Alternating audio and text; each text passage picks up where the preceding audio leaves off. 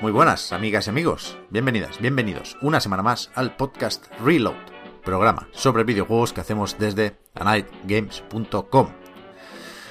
Traigo varias mierdas de estas que me gustan comentar antes de empezar a hablar de videojuegos y tendréis que, que pararme un poco los pies porque uf, uf, son muchas cosas. Así que primero voy con los saludos porque si no, no os dejo hablar. Tenemos por aquí, en Discord, a Marta Trivi. ¿Qué tal, Marta? Hola, Pep. Bastante bien, tú sabes que yo los viernes siempre estoy a tope. También tenemos a Oscar Gómez. ¿Qué tal, Oscar? Hola Pep, ¿qué tal? Pues bueno, bien, escuché el otro día el reload que dijisteis que mis opiniones son más precavidas, creo que fue. Así que hoy vengo a cagarme en alguien porque no puede ser esto. Pero está bien, es un valor ser precavido. No, no, sí, total, total, pero, pero simplemente que hoy toca cagarme en gente. Vale, y en esta, en, parece bien. en esta sociedad relativista posmoderna que vivimos, la, la mesura y el, y el temple con el que expresas tus opiniones, joder, eso es oro. Eso es... eh, Claro. Quiero decir, eso, si cotizara en bolsa, que es lo que me importa a mí, estaría, estaría alto. Se podría decir que vivimos en una sociedad entonces. Efectivamente, eso es. Ya habéis escuchado que está también Víctor Martínez. ¿Qué tal, Víctor? Muy bien, muy bien. Hacía- ya, ya no me acuerdo de cómo se graban podcast. Hace tanto. Está nevando por ahí ya, ¿no? Me gusta eso. Aquí nieva, aquí nieva, efectivamente. Uf, qué envidia, tío. Aquí ahora hace hasta bueno. Da un poco de rabia. Yo estaba con el chip de las lluvias. Pero bueno. Vamos a ver, que de vez en cuando tiene que salir el sol que se quemó la ropa. Tú como serás un rico que tiene ahí tu, tu secadora, pero No, los demás pues tenemos mira. aquí la ropa comida mierda. No tengo secadora. No tengo. Pues Y de hecho, está bien que salga el sol, hombre. queremos comprar una justo hoy, que es Black Friday. Y, y no te creas tú que están muy rebajadas las secadoras, ¿eh? Pero bueno, podemos hablar un poco, ¿no? Del viernes negro. A la gente le gusta esto. Iba a hacer la broma en el recarga activa de que negra estaba la actualidad, porque no hay muchísima cosa. Pero, pero no he grabado hoy la recarga, lo habéis hecho vosotros, Víctor, Marta. Pero, pero a mí me gusta un poco no, no insistir en el Black Friday, no machacar con las ofertas y el consumismo y las promociones, pero yo qué sé, cuando la gente se da un capricho, eso también mola un poco, ¿no? No sé. O sea, quiero decir, eh, a tope con que la gente se dé capricho, se tira todo el puto día trabajando. Pero que yo soy, yo estoy en contra de, del Black Friday, no por nada. Porque, sino porque que me jode que tener, por ejemplo, la bandeja llena de spam con oferta, compra, compra, compra, no sé qué, esto es lo mejor, hoy es el día para comprar, a mí me, me agota. Y como Mira, me bueno. cansa, Quiero. Pero eso iba, ¿no habéis comprado nada? Mira, un momento. no. Inbox, inbox, momento inbox. Hostia. A partir de, de hoy, una, hay una nueva sección en el podcast que es Joder, no. Momento Inbox. Eh, en el que leeré notas de prensa que me llegan eh, a una dirección de correo electrónico que termina en arroba anightgames.com. Lo digo por contexto. Comunicado de prensa, dos puntos. El Botox in the Bottle, entre comillas, conquista España. Es el secreto de belleza de Kate Middleton. Y es para, claro, para el Black Friday un, eh, un producto que se llama Biotulin, aclamado por los medios de comunicación, leo, como Botox in the Bottle, entre paréntesis, Botox en botella. Para los que no sepan inglés. Y lo usan Meghan Markle, Michelle Obama, la reina Leticia de España y la reina máxima de Holanda. No Me gusta esto. mucho ese nombre. La reina máxima. No, no es la reina norma, es la máxima. También confían en Biotulín como alternativa herbal a la toxina botulínica. Hombre, claro. No por si os interesa comprar Botox in the bottle. Claro, a lo mejor no te interesa una tele, pero te interesa ponerte ahí mm, todo pinchado. La, cara de Leticia. Pues Esa- muy bien. Efectivamente, esa era mi... a- a- ahí quería llegar. Ahí quería llegar a que comprarse una tele, Paso. a que aprovechar este día para comprarse una tele o una barra de sonido o, o cualquier pijada que quieras y comprarte Botox in the Bottle aunque pueda parecer que son dos cosas distintas, son lo mismo y es ridículo. Por favor, no compréis el, el Black Friday, no hay que comprar nada. Exacto, exacto, exacto. El único, la única fecha que hay que comprar, que hay que comprar es el día del libro, en mi opinión. Los demás días no. Y todos. Quiero decir, hagamos ese trato. Compremos todos los días. Menos el Black Friday. No, he dicho días de comprar. O sea, los días normal no son días de comprar, son días de vida. coño, si quieres comprar pero hay fiestas de comprar. Eso, bueno, sí, los días normales comprar, pero las fiestas de comprar son no comprar, el día del libro. No, no, no, no, no, no. Comprad libros todos los días, menos el día del libro. Esa es mi propuesta. Celebrad la Navidad todos los días, menos el 25 de diciembre. Como lo que se dice del día de San Valentín, ¿no? Que el amor hay que demostrarlo todos los días, por lo mismo. Eso es, eso es. Oscar lo ha pillado perfectamente, vaya. Eh, Entonces no habéis comprado nada en el Black Friday o qué? En lo que es estos días, porque al final el Black Friday en general es ya, ya se ha diluido un poco, ¿no? Eso iba a decir. Yo hoy no he comprado nada. De momento. Pero, pero esta semana sí me he un monitor, vaya. Que está 200 pavos casi más barato, como para no comprarlo. Yo me he pillado una alfombrilla para el ratón de estas que ocupan toda la mesa, porque si no, no, no sé, me, salgo, me salgo, es que me salgo. Y aparte de eso, el, Metal Gear Rising para, para Xbox. Toma, toma. Pues mira si no está bien. Estaba a 5 euros en, la tienda y dije, a tope. Joder. Ahora hago... Es que ya no he, sabido hilar los temas, pido perdón. Hago después un mini análisis del monitor, que, no es promoción ni hostias, ¿eh? pero sí me sirve para dar paso a la promoción. Pero antes, que llevo, llevo desde esta mañana diciéndoos que, que he tenido una pesadilla y que le iba a contar en el programa. Porque está, creo que está relacionada un poco con el reload. No sé si notáis que hablo raro, quizás no, ¿eh? quizás está todo en mi cabeza. Pero es que he tenido una pesadilla muy desagradable, y perdonadme los que seáis aprensivos con estas mierdas, que es que se me desencajaba la mandíbula. De una forma muy violenta. O sea, no, no sé de qué iba el sueño, más allá de este momento, ¿no? Que ha sido un crack y aquello que te despiertas de golpe de... ¡Ah! Entonces, me he despertado pensando que se me había desencajado la mandíbula. Entonces estoy todo el rato, llevo unas, unas horas ya, tocándome la boca todo el rato y pensando que hablo raro. Y, joder, bastante desagradable, no os lo recomiendo, ¿eh? Black Friday. esta semana no, pero esta semana estuve leyendo de interpretaciones de sueños, no, desde el punto de vista de la psicología, para una cosa de mierda que tuve que escribir. Bueno, de mierda no, pero para una cosa que tuve que escribir. Y porque eso ahí, las interpretaciones mm, como mm, tontas y chifladas, así más de Freud y tal, pero después hay pues, pues psicólogos que sí intentan ver qué tiene que ver lo que, lo que soñamos y tal.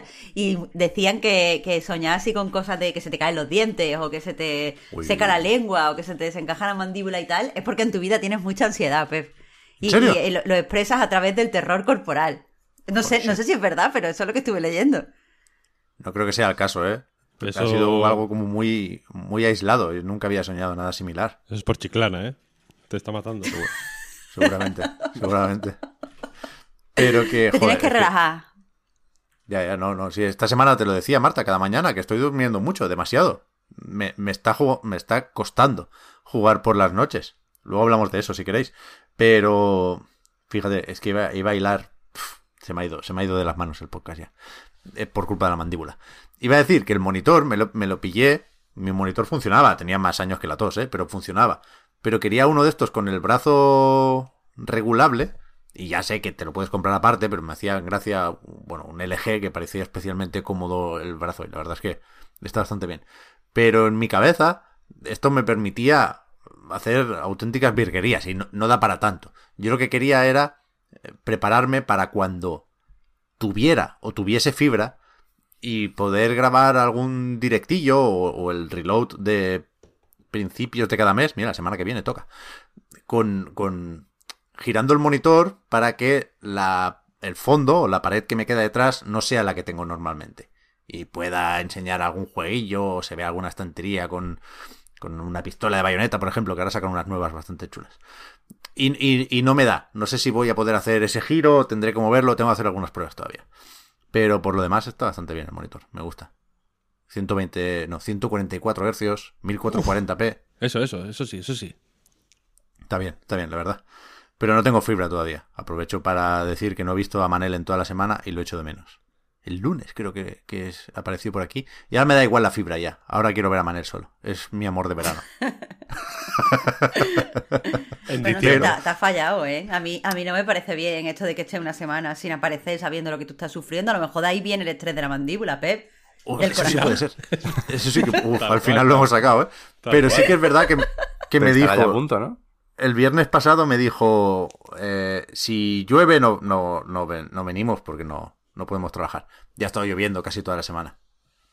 Me imagino a Pep apoyado en la pared, gotas de lluvia cayendo por el cristal, él mirando, melancólico, mientras Un poco, suena una canción de fondo. Ha sido así, ¿no? Me lo imagino. Un poco sí, un poco sí. Lo siguiente es un ritual para que deje de llover ya, ¿no? No, pero joder, hoy hace un día, hoy no hay, no sé en Barcelona, Marta, si está la cosa así, pero, pero en mi pueblo está- no, hay, no hay una nube. Parece Un agosto. zolaco que no vea. Pues vete asomándote a la ventana, no vaya a ser. Ya, ya, en cualquier momento pasa, ¿eh? yo, yo confío hoy. ¿Y qué tal está? un montón. ¿Qué tal está de sonido ese monitor nuevo tuyo, Pep? Eh, Eso te iba a decir. Bien, Víctor, menos mal que podemos reconducirlo.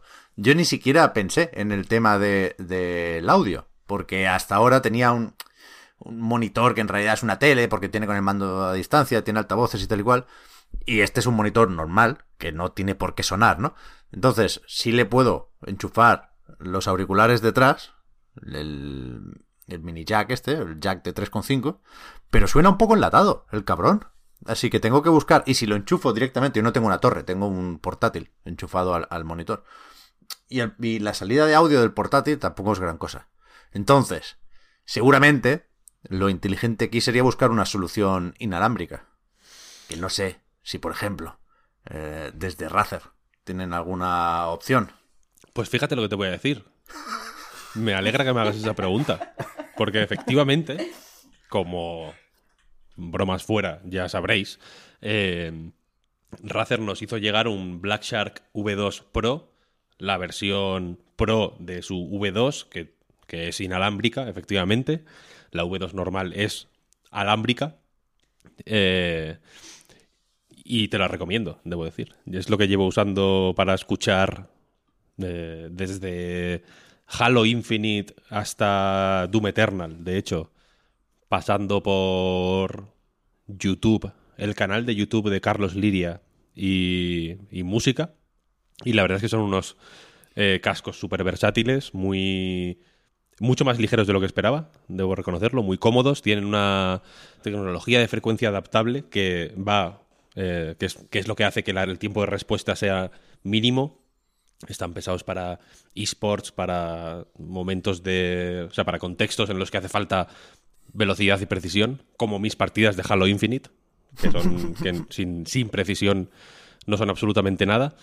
Y te tengo que decir que tienen unos graves muy potentes y unos agudos muy eh, crisp, ¿sabes? Muy, muy, eh, Me gusta, muy claros, muy reconocibles, muy bien. Estoy muy contento, la verdad. Son son me gusta. unos buenos cascos. Si, eh, además, los queréis comprar en la tienda online de Razer y usáis el código ANIGHT15, os lleváis un descuentillo y, y todos contentos. Ahí sí se puede comprar. Todos los días, incluido, eh, Incluido- el Black Friday. Efectivamente. Y el día del libro. Es el único sitio donde está pre- permitido comprar el día del libro y el Black Friday. Eh, pues fenomenal. No, no hemos votado al final si decíamos Razer o Razer. Yo creo que Razer es humaniza la marca. Eh, eso es lo que decía yo, estamos de acuerdo en eso, ¿no? Sí, sí. Sí. Suena más cercano, su- suena menos Sí, sí. A, promoción. O sea, Sí, ah, bueno, si te oí decirlo, de hecho, lo, de- lo dijiste Claro. en el aire. suena más a, a eso, a que lo hemos probado de verdad, a, a cómo se lo contaríamos a un colega, ¿no? Me he comprado unos auriculares Razer. Sí, a mí no me verás decir Razer, vaya. Razer, ¿qué coño vamos a decir?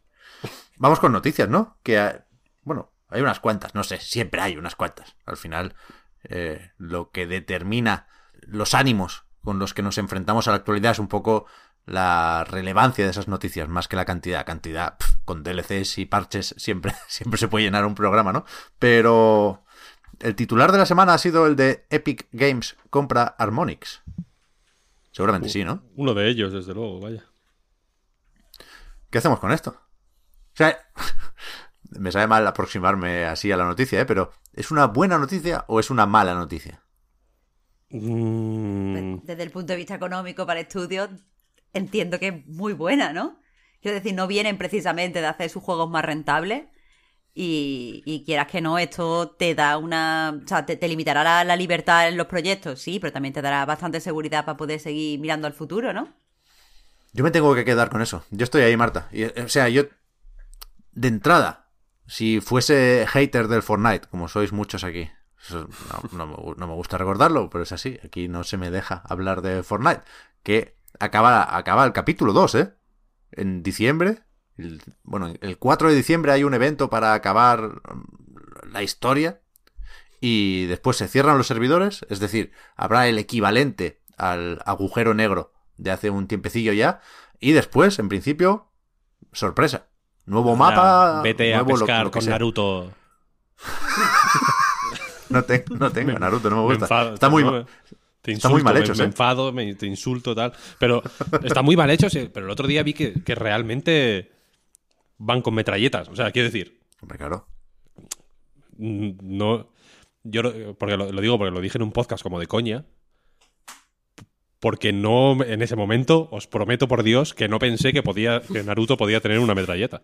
Y cuando, Claro, nadie, y cuando lo vi, fue un shock. Fue como, ¿pero qué es esto? claro, nadie tiene armas específicas. O sea, las armas de fuego son las mismas para todos. Tú puedes tener un pico especial que al final se usa como los demás, ¿eh? Pero sí, lo que sí hacen es, en este caso, meter un arma de Naruto, un kunai explosivo, que, que te encuentras por ahí en el suelo y que puede usar cualquier personaje. Arbustín también puede, claro. Bueno, total.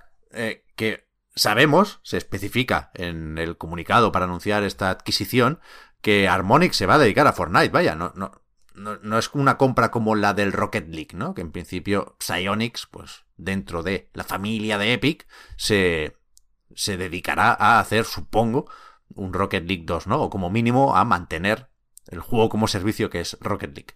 Pero Harmonix no. Harmonix dice, nosotros nos vamos a dedicar a hacer experiencias musicales en Fortnite.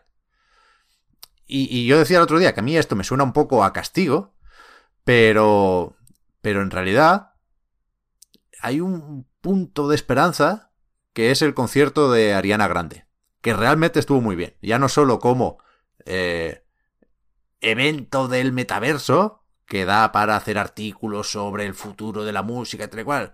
Eso está ahí, y lo hemos comentado, y es importante, pero a mí aquí y ahora me da un poco igual. Pero que yo disfruté mucho de ese concierto, sin gustarme especialmente Ariana Grande, o su música, jeje. Un comentario picarón, ¿no? Eh, pero que. pero que estuvo muy bien Pep, el evento. Pep Jares y Esteso. También, también por el, por el gameplay y por el diseño del propio evento, ¿no? Que uh, hacías ahí un poco de surf al principio. Quiero decir, había algo de Harmonix ahí, si queremos verlo así, y creo que Harmonix puede hacer muy buenas experiencias de este estilo. Si aparte, eh, dicen que no hay planes de volver a hacer instrumentos de plástico a corto plazo, ¿eh? Pero si aparte pueden hacer algún proyectito por su parte, pues mejor que mejor. Pero pero que, que yo supongo que la alternativa era chapar, vaya, así de fácil. Y supongo también que prefiero esto.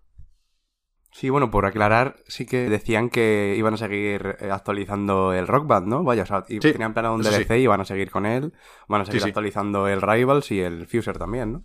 De hecho, lo que decías, es. Pep, del- de lo de Ariana Grande, es verdad que incluso la estética del, de lo del concierto interactivo, no es que lo haya jugado, pero lo, lo estuve viendo por una noticia que, que tuve que escribir. Hasta la estética me recordaba un poco al rollo de, de Fuser, o sea que bueno, pueden, pueden cuadrar bien en, en Fortnite, sí.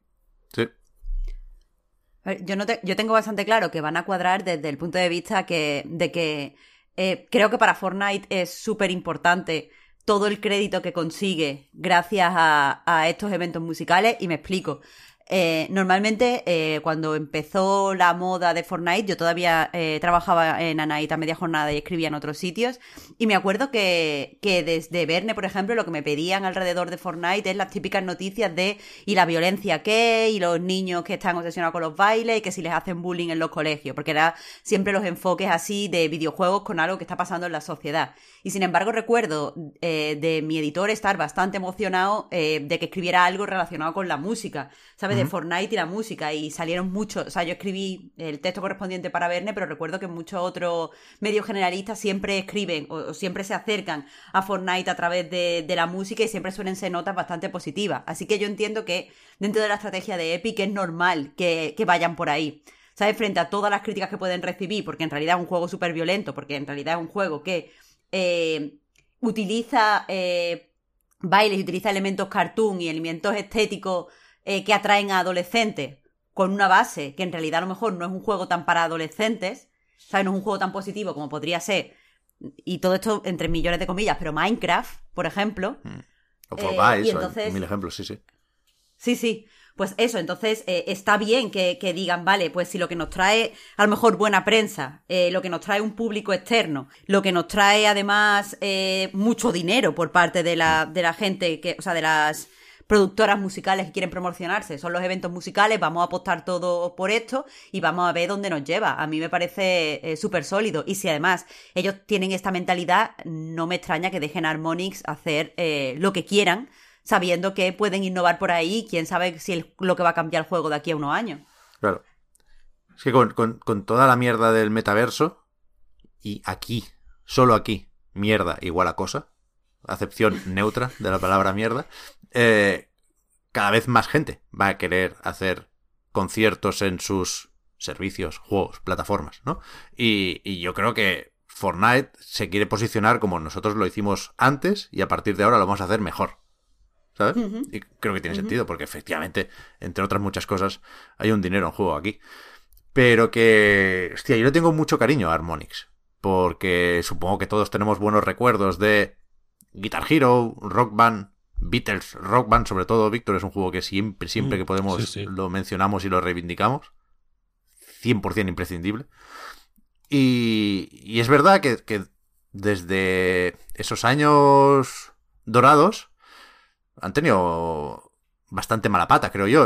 A mí me gusta recordar una charla que dio Alex Rigopoulos, en su momento fundador y CEO, ahora creo que tenía un cargo un poco distinto, pero bueno, es también quien ha hablado sobre esta compra, eh, la hizo en GameLab en 2014. Yo escribí un artículo en la Night, lo estaba repasando ahora, se llama Alex Rigopoulos, el musical. Y ya entonces el discurso era. Mm, empezamos muy. Bueno, no, empezamos en la mierda, en realidad, con Frequency y Amplitude. Luego lo petamos muchísimo con los instrumentos de plástico.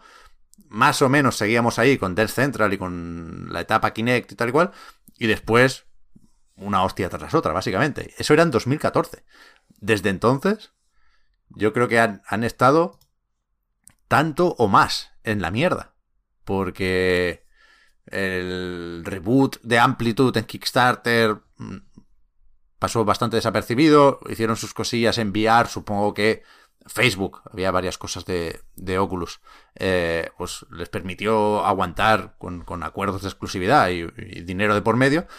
Pero yo la última cosa que vi en directo de Harmonix fue una especie de juego de cartas que ahora veo que editó Hasbro y que se llamaba Drop Mix. Yo solo vi en un E3 cuando creo que todavía no tenía nombre.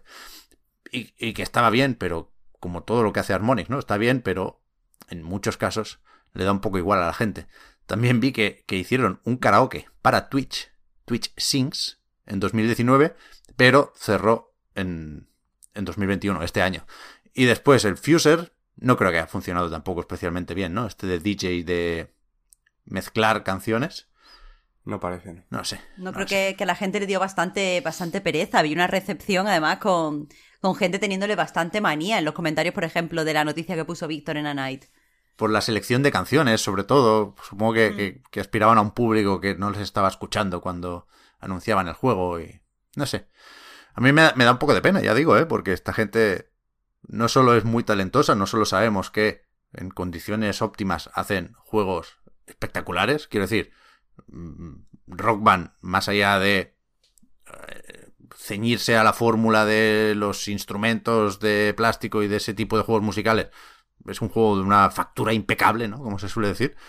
Y, y joder, transmitían muy, muy, muy, muy buen rollo. Después eso se mezcló un poco con, con la, no sé, con, esa cierta pena por saber que no les estaban funcionando los proyectos. Y, y a ver si ahora de alguna forma se, se, cambia eso, aunque tenga que ser con Fortnite, yo qué sé. Yo sé. Es que tú, has dado una clave aquí, que es que el público que podía disfrutar de Fuser, que no está, que es un juego que no está mal, debo decir, ¿eh? Tiene desde luego ese rollo que tenía los Guitar Hero y que igual DJ Hero eh, se, notaba una imitación de. Y este tiene un rollo guay, una inventiva muy genuina.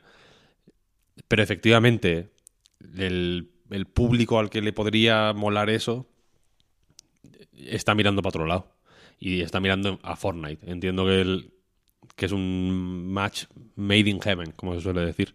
A, mí me da pena porque al final eh, todo este rollo mmm, ¿no? Eh, súper eh, libertario del metaverso, de descentralizar no sé qué, de. ¿no? de de hacer de, de, tomar el control de no sé qué pollas como que es un poco el, mensaje último no los defensores de, del, de los de, de, del blockchain y de las DAOs y de los NFTs y todo esto y de los metaversos al final eh, tienen, creo yo, una contradicción de momento insalvable entre esto es el, el, el, barco pirata, ¿no? No respondemos ante ningún gobierno, pero al final están creando sus propios eh, sus propias organizaciones de su, digamos de, de, de, de, sus propios sistemas de acaparar poder y control, etcétera, etcétera. Y, y esto es un ejemplo. ¿sabes? Me da pena que Harmonix no pueda existir fuera de eh, del control de, de, otra organización. Eso es lo que quiero, es lo que, a lo que quiero ir. Que, que, porque ahora es como Epic compra Harmonix para hacer no sé qué pollas del Fortnite. Mm, no es Harmonix ya. ¿Sabes? O sea, Harmonix hacía otra cosa. Harmonix no hacía piezas para el Fortnite. A, a, a, eso quiero decir. O sea, Harmonix hacía una serie de cosas que igual ya no tienen igual ya no tienen es, espacio en, en, el mercado del videojuego igual fue una cosa muy igual igual tampoco hay que verlo con pena no en plan joder mira que qué inútil la gente que ya no le gustan las guitarras del Guitar Hero no, pasa nada quiero decir las, las modas van y vienen en cierto momento ¿sabes? se llevan las sombreras y luego no da igual eh, Eh, y, y, lo, y, las guitarras del Guitar Hero y del Rock Band fueron cinco años, ¿eh? O sea, quiero decir, no, no es algo de, joder, es que llevábamos tres décadas usando guitarras del Guitar Hero y de pronto, pues, llegó otra tecnología que, o, o no, o se perdió el interés. Fueron cinco años. De entre 2005 y dos, entre 2006 y 2011. Creo que fue el, el Rock Band, el Guitar Hero 1 y el Rock Band 3. Creo que van de 2006 a 2011 o de 2005 a 2010, una cosa así. Eso va a decir, ¿eh? Que, en esos cinco años salieron como 20 juegos. Sí, sí. ¿Sabes? Y que o sea... después se volvió a intentar, ¿eh? Que existe Rock Band 4. Yo lo había olvidado. Pero ya sin Electronic Arts, eh, ya con la propia Harmonix editando y una asociación con Mad Cats, que no, que no mm, sé si es. contribuyó a llevarse a Mad Cats por delante también, pero salió y, y no hizo nada de ruido. Nadie lo vio, igual que el Guitar Hero Live. Que también hubo ahí un intento de. Yo me lo compré como un subnormal, pero bueno. Porque no, porque no vale para nada. Esta es una cosa horrible. Pero bueno, la cosa.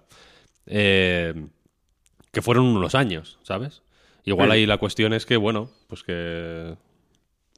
Por lo que fuere. Mmm, no hay, no hay público, ¿sabes? Igual no sé. Y, y, y, tampoco tengo claro que el público de, de, A lo que voy es que el público de Fortnite vaya a comprender o a, o a, o a notar siquiera la mano de Harmonix. ¿Sabes? Porque al final van a ser otras cosas que ocurren en el Fortnite. Igual que hay cosas del Fortnite que, que probablemente hagan otros estudios subcontratados. ¿Sabes lo que quiero decir? Claro, claro, claro. De- ah, y, y da lo mismo, ¿no? Al final es Epic y Fortnite, ¿sabes? Y Tim Sweeney, que va, que va de eso de barba roja y al final es un, un Rockefeller como todos, que lo que quiere es, control y, y poco más, al final. Y a, mí me jode más por eso que por Harmonix, que a efectos prácticos ya me, me dan igual porque llevan mucho tiempo, no voy a decir de capa caída, pero sí con un perfil infinitamente más bajo que cuando el Guitar Hero era eh, lo más, ¿no? Que salía en, las en, en todas las películas. De pronto hubo un año que en todas las películas salía el Guitar Hero, ¿sabes? De pronto alguien salía con el Guitar Hero siempre como en calzoncillos en su casa. Era como lo como la Wii, ¿sabes? Que de pronto la Wii salía en todas las pelis también. Había hay se consiguió meter de alguna forma en la cultura popular de una manera bestial y, y vete a saber, igual igual por eso es tan natural la asociación con Fortnite, ¿no? Porque ¿qué es Fortnite sino sino Jack Black en calzoncillos tocando el Guitar Hero? Estoy, estoy de acuerdo contigo, Víctor. Eh, me, me- me gusta mucho todo lo que has dicho, pero también te, te digo una cosa, que sí que veo normal tener cierta pena por varias cosas, aparte de que porque eh, siempre, como tú has dicho, está mal que, que gente que tenga una visión al final pues no pueda desarrollarla o tenga que desarrollarla siempre a expensas de un producto más grande que está hecho por hacer dinero, pero también porque creo, sinceramente, que ahora no estamos en un buen momento eh, en juegos musicales o juegos de ritmo. Eh, y, es verdad que, no lo había pensado, que el hecho de que eh, experiencias musicales o experiencias relacionadas a jugar con la música al final se integren a Fortnite, a la gente que de verdad nos gusta los juegos de ritmo como eh, género en solitario nos aleja de la experiencia. O sea, cuando, cuando he hecho mi interpretación de la noticia no he pensado, por ejemplo, en mí, pero a mí me flipan los juegos musicales y yo no me... O sea, en el caso de que lo que estén desarrollando, además de conciertos y tal, sean experiencias jugables musicales, yo no voy a acercarme a Fortnite para, para jugarla. Eh, y sin embargo me da pena porque, a ver, yo ahora, eh, mi, mi juego musical de cabecera es el Beat Saber, pero entiendo que mucha gente que juega a juegos musicales de forma muy casual no se va a meter en el Beat Saber porque no va a tener hardware para, para, para jugarlo. Entonces entiendo que todas esas personas ahora mismo no tienen ningún tipo de, de juego que pueda interesarles. Entiendo que los anteriores de Harmonix, incluido el, el Fuser, probablemente no les hayan llegado. Estoy pensando ahora mismo en mis amigas y probablemente ni siquiera sepan que, o sea, lo tengan en su radar. Y eso está bastante, bastante chungo. O sea, quiero decir, ahora mismo, ¿qué, qué- qué juego, qué- o sea, qué, qué- qué- qué perspectiva tiene la gente que, que disfruta con los juegos de ritmo? ¿Los del Persona? Es que ya salieron hace un montón. No sé. ¿Ya? Y Es verdad tampoco, que- porque que- son muy. O sea, los juegos, de, los juegos rítmicos normalmente son muy otaku. ¿Sabes? Pues el, el Pero eso Hatsune, está bien. Hatsune, Hatsune sí, Miku, está claro. bien. Hatsune Miku. Brutal. Claro, son unos. ¿Sí? Son, para, mí son, para mí los juegos de Hatsune Miku son los mejores juegos musicales de la historia. Punto. De, ri- de ritmo. Porque, lo- porque, lo- porque son hardcore, son eh, son eh, exhaustivos, los, ¿sabes? Los, los patrones que te proponen son brutales. Me parece un gran juego. Aparte Pero de... menos, divertido, por ejemplo, que los Wendan en, en DS. El, el hecho de picar Mm. a mí es top, no lo supera nada. Sí, eh, eh, sí, Bueno, evidentemente Wendan es la hostia, evidentemente también. Pero Hatsune Miku en general me... Sí, sí, está, le- está muy bien, está muy bien. me metí demasiado en la época de Vita como para ahora lo tengo ya metido en el cerebro, es una cosa brutal. Eh, Y efectivamente hay juegos de persona, hay juegos rítmicos de Final Fantasy, ¿no? Como con canciones Sí. de, la, de Final Fantasy. Son cosas que, eso, como de anime. Pero lo guapo de Guitar Hero en su día es que sonaba Paramore, ¿sabes? Y, Sí. Y yo qué sé, y Green Day, y como mo- cosas que, pues joder, que, que tampoco son que son hiper mainstream, ¿sabes lo que quiero decir? O sea, cosas que, que, que- podía escuchar todo el mundo, o de pronto, o, había mezclas, había canciones un poco más frikis, por así decirlo, como yo que sé, la, la mítica eh, Th- Through the Fire and Flames, ¿no? El final del Guitar Hero 3, que es de, de Dragon Force, ahí como power metal, ahí súper loco, tal. Pero en general, pues bueno, tú te tocabas tu cancioncita de, ¿sabes? De The Killers, y una de Boston, y una de Paramore, y tal. Y, y eran, y eran canciones que si de pronto venía gente a casa, las conocía, ¿sabes? Sí. como el SingStar Sí, sí, y demás, que es... eh, yo, yo en mi casa, iba a decir evidentemente, pero tampoco quiero... Luego la gente nos dice que somos snobs. Yo no muchas veces he escuchado en mi casa eh, por el amor de esa mujer, ¿sabes? Dos hombres con un mismo destino, todo esto.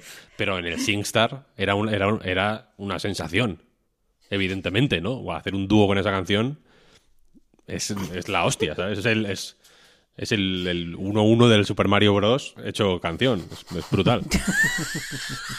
y, y, en el, y en el rock band, yo re- en esa época yo recuerdo que muchas veces venían amigos a casa a, pues, a beber antes de salir de fiesta, ¿no? Lo típico que se suele hacer.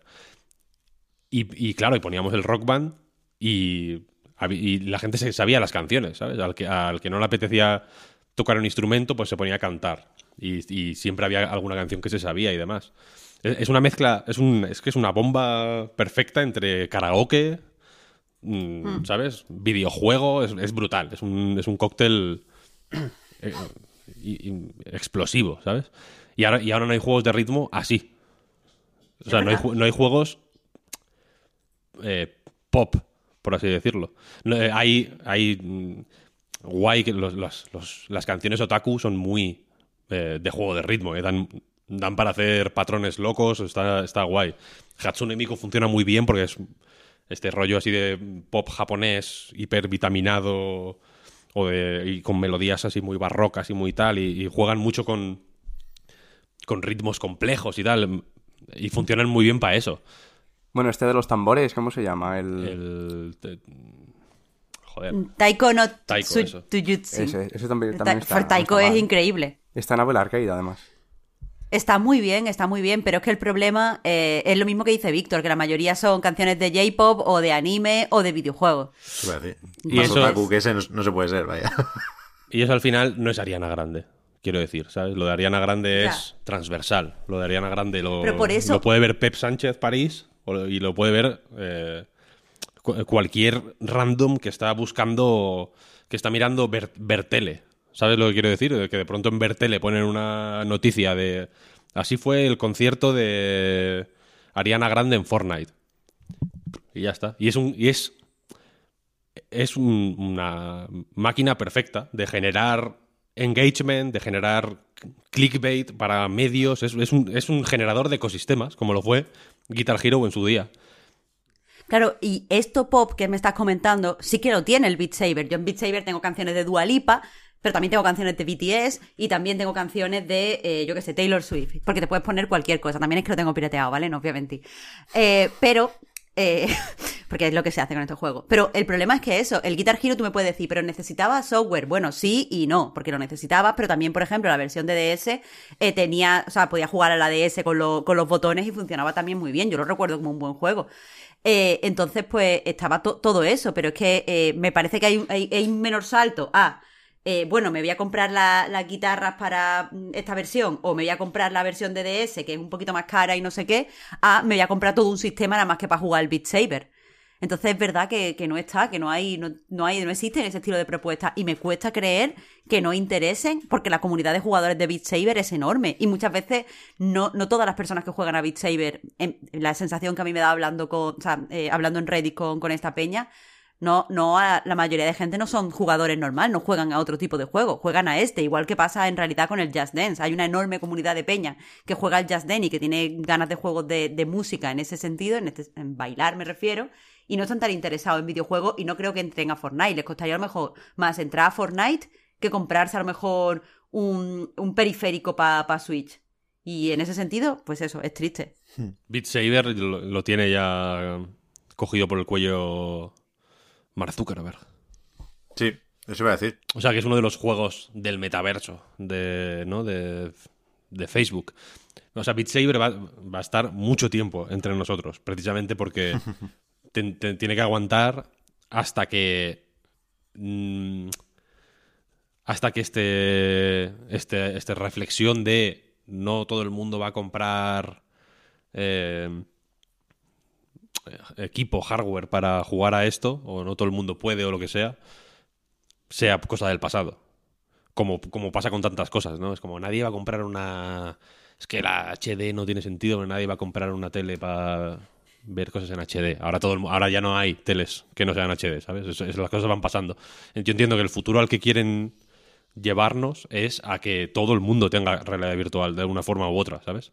Que sea eh, ubicua. Entonces que, que no, ya, que ya no haya que dar ningún salto para jugar a Beat Saber, sino que sea pues una cosa, que puedes- una cosa más que puedes hacer. Y efectivamente Beat Saber es eh, mucho más pop que, que, que, Fortnite, a mi parecer, vaya. Sobre todo porque no hay tiros. A mí es que los tiros me parecen una... Cuando lo has dicho antes, me ha alegrado, porque es como, es como, joder, es que es un juego de matar a peña, tío. No, si quieren el Facebook, pues bueno, es una red social, al final. Yo que sé, es como hablar, no pasa nada. Pero... Pero me sorprende que Epic esté hablando ya de metaversos eh, abiertamente cuando es un puto juego de hacer headshots. Eso no es una... for- eh, eh, lo de Facebook, o sea, o como, como yo entiendo que puede funcionar esto y por donde quieren llevarlo es que haya una capa superior virtual a- superpuesta a, a nuestra vida real, pero que al final hagamos más o menos lo mismo, ¿no? Hablar, eh, tener reuniones, trabajar, etcétera, etcétera. Pero en el puto Fortnite es un juego de matar a gente, tío. De hacer torres gigantes y, y pegar francotiradores ahí en la cabeza a la peña. ¿Sabes? Bueno, Es un es, juego de lo que decía Marta, de que acabe siendo el Battle Royale sea una pata o un modo Mm. de Fortnite y que tenga otros. Y que, que los eventos musicales pasen de ser eventos quizás a ser modos de juego dentro de Fortnite. Claro, eso, eso iba a decir antes. A raíz precisamente de lo que decía Marta, de, que al final están las guitarras, estaban las baterías, había de todo, pero yo, por ejemplo, jugué mucho al Rock Band Unplugged de la, de la PSP, que igual que decía eh, Marta en la DS, creo que adaptaba muy bien los controles. Y a raíz de esto mismo, eh, no sé, lo de experiencias musicales no sé hasta qué punto significa exactamente hacer un concierto como el de Arena Grande o, darle a las teclas de, lo que sería la base de la jugabilidad de los rock, de los rock band con, con el pico, ¿sabes? Entonces no, no sé cómo se adaptaría eso exactamente. Lo mismo, lo mismo sí que tiran por ahí o lo mismo, eh, como decíamos antes, pues es al final un concierto en el que vas volando mientras lo flipas con, con la música y los efectos, vaya. Ya veremos. Yo es verdad que soy poco de ponerme nostálgico, pero sí he hecho bastante de menos los instrumentos de plástico. Porque es verdad que, que es la hostia, pero ya no es lo mismo, ¿no? Es un, quizá un paso intermedio entre el, el instrumento y el baile, donde sí hay representantes todavía por ahí como Just Dance, ¿eh? Pero, pero es, una, es una idea que parece moderadamente única en tanto que, vale, ya se ha usado para Beat lo de mezclar control gestual con, con género musical y, y no sé cuántos más podrán, podrán imitarlo. Pero al final estaríamos más o menos en las mismas, supongo, si en vez de haber sido comprada por Epic, eh, Harmonix la hubiese comprado Facebook, ¿no? Que quizá era la única alternativa razonable en ese sentido. Y antes decía, muy a la ligera, si no tenéis nada más que añadir, cambio de tema, ¿eh? Eh, lo de que mejor esto que haber cerrado. Y no sé, ¿eh? O sea, evidentemente, suponiendo que la gente eh, encuentre trabajos en otras compañías, ¿eh? Dejando eh, al margen esa parte más social y laboral, pero que a veces hay un punto también de, de, de sentir pena por un estudio. Y es una palabra muy dura, pero es lo que sentimos el otro día, Víctor, con esa beta misteriosa. Que no. y, yo no quería generar tan- tanto misterio, ¿eh? De, de verdad que no sabía si podía hablar de esto. Eh, y al poco de grabar se publicaron avances en varios medios. Nosotros no lo hicimos porque es que no sabríamos por dónde empezar con Babylon's Fall. Nos, nos, nos dejó tocados, Víctor, de verdad.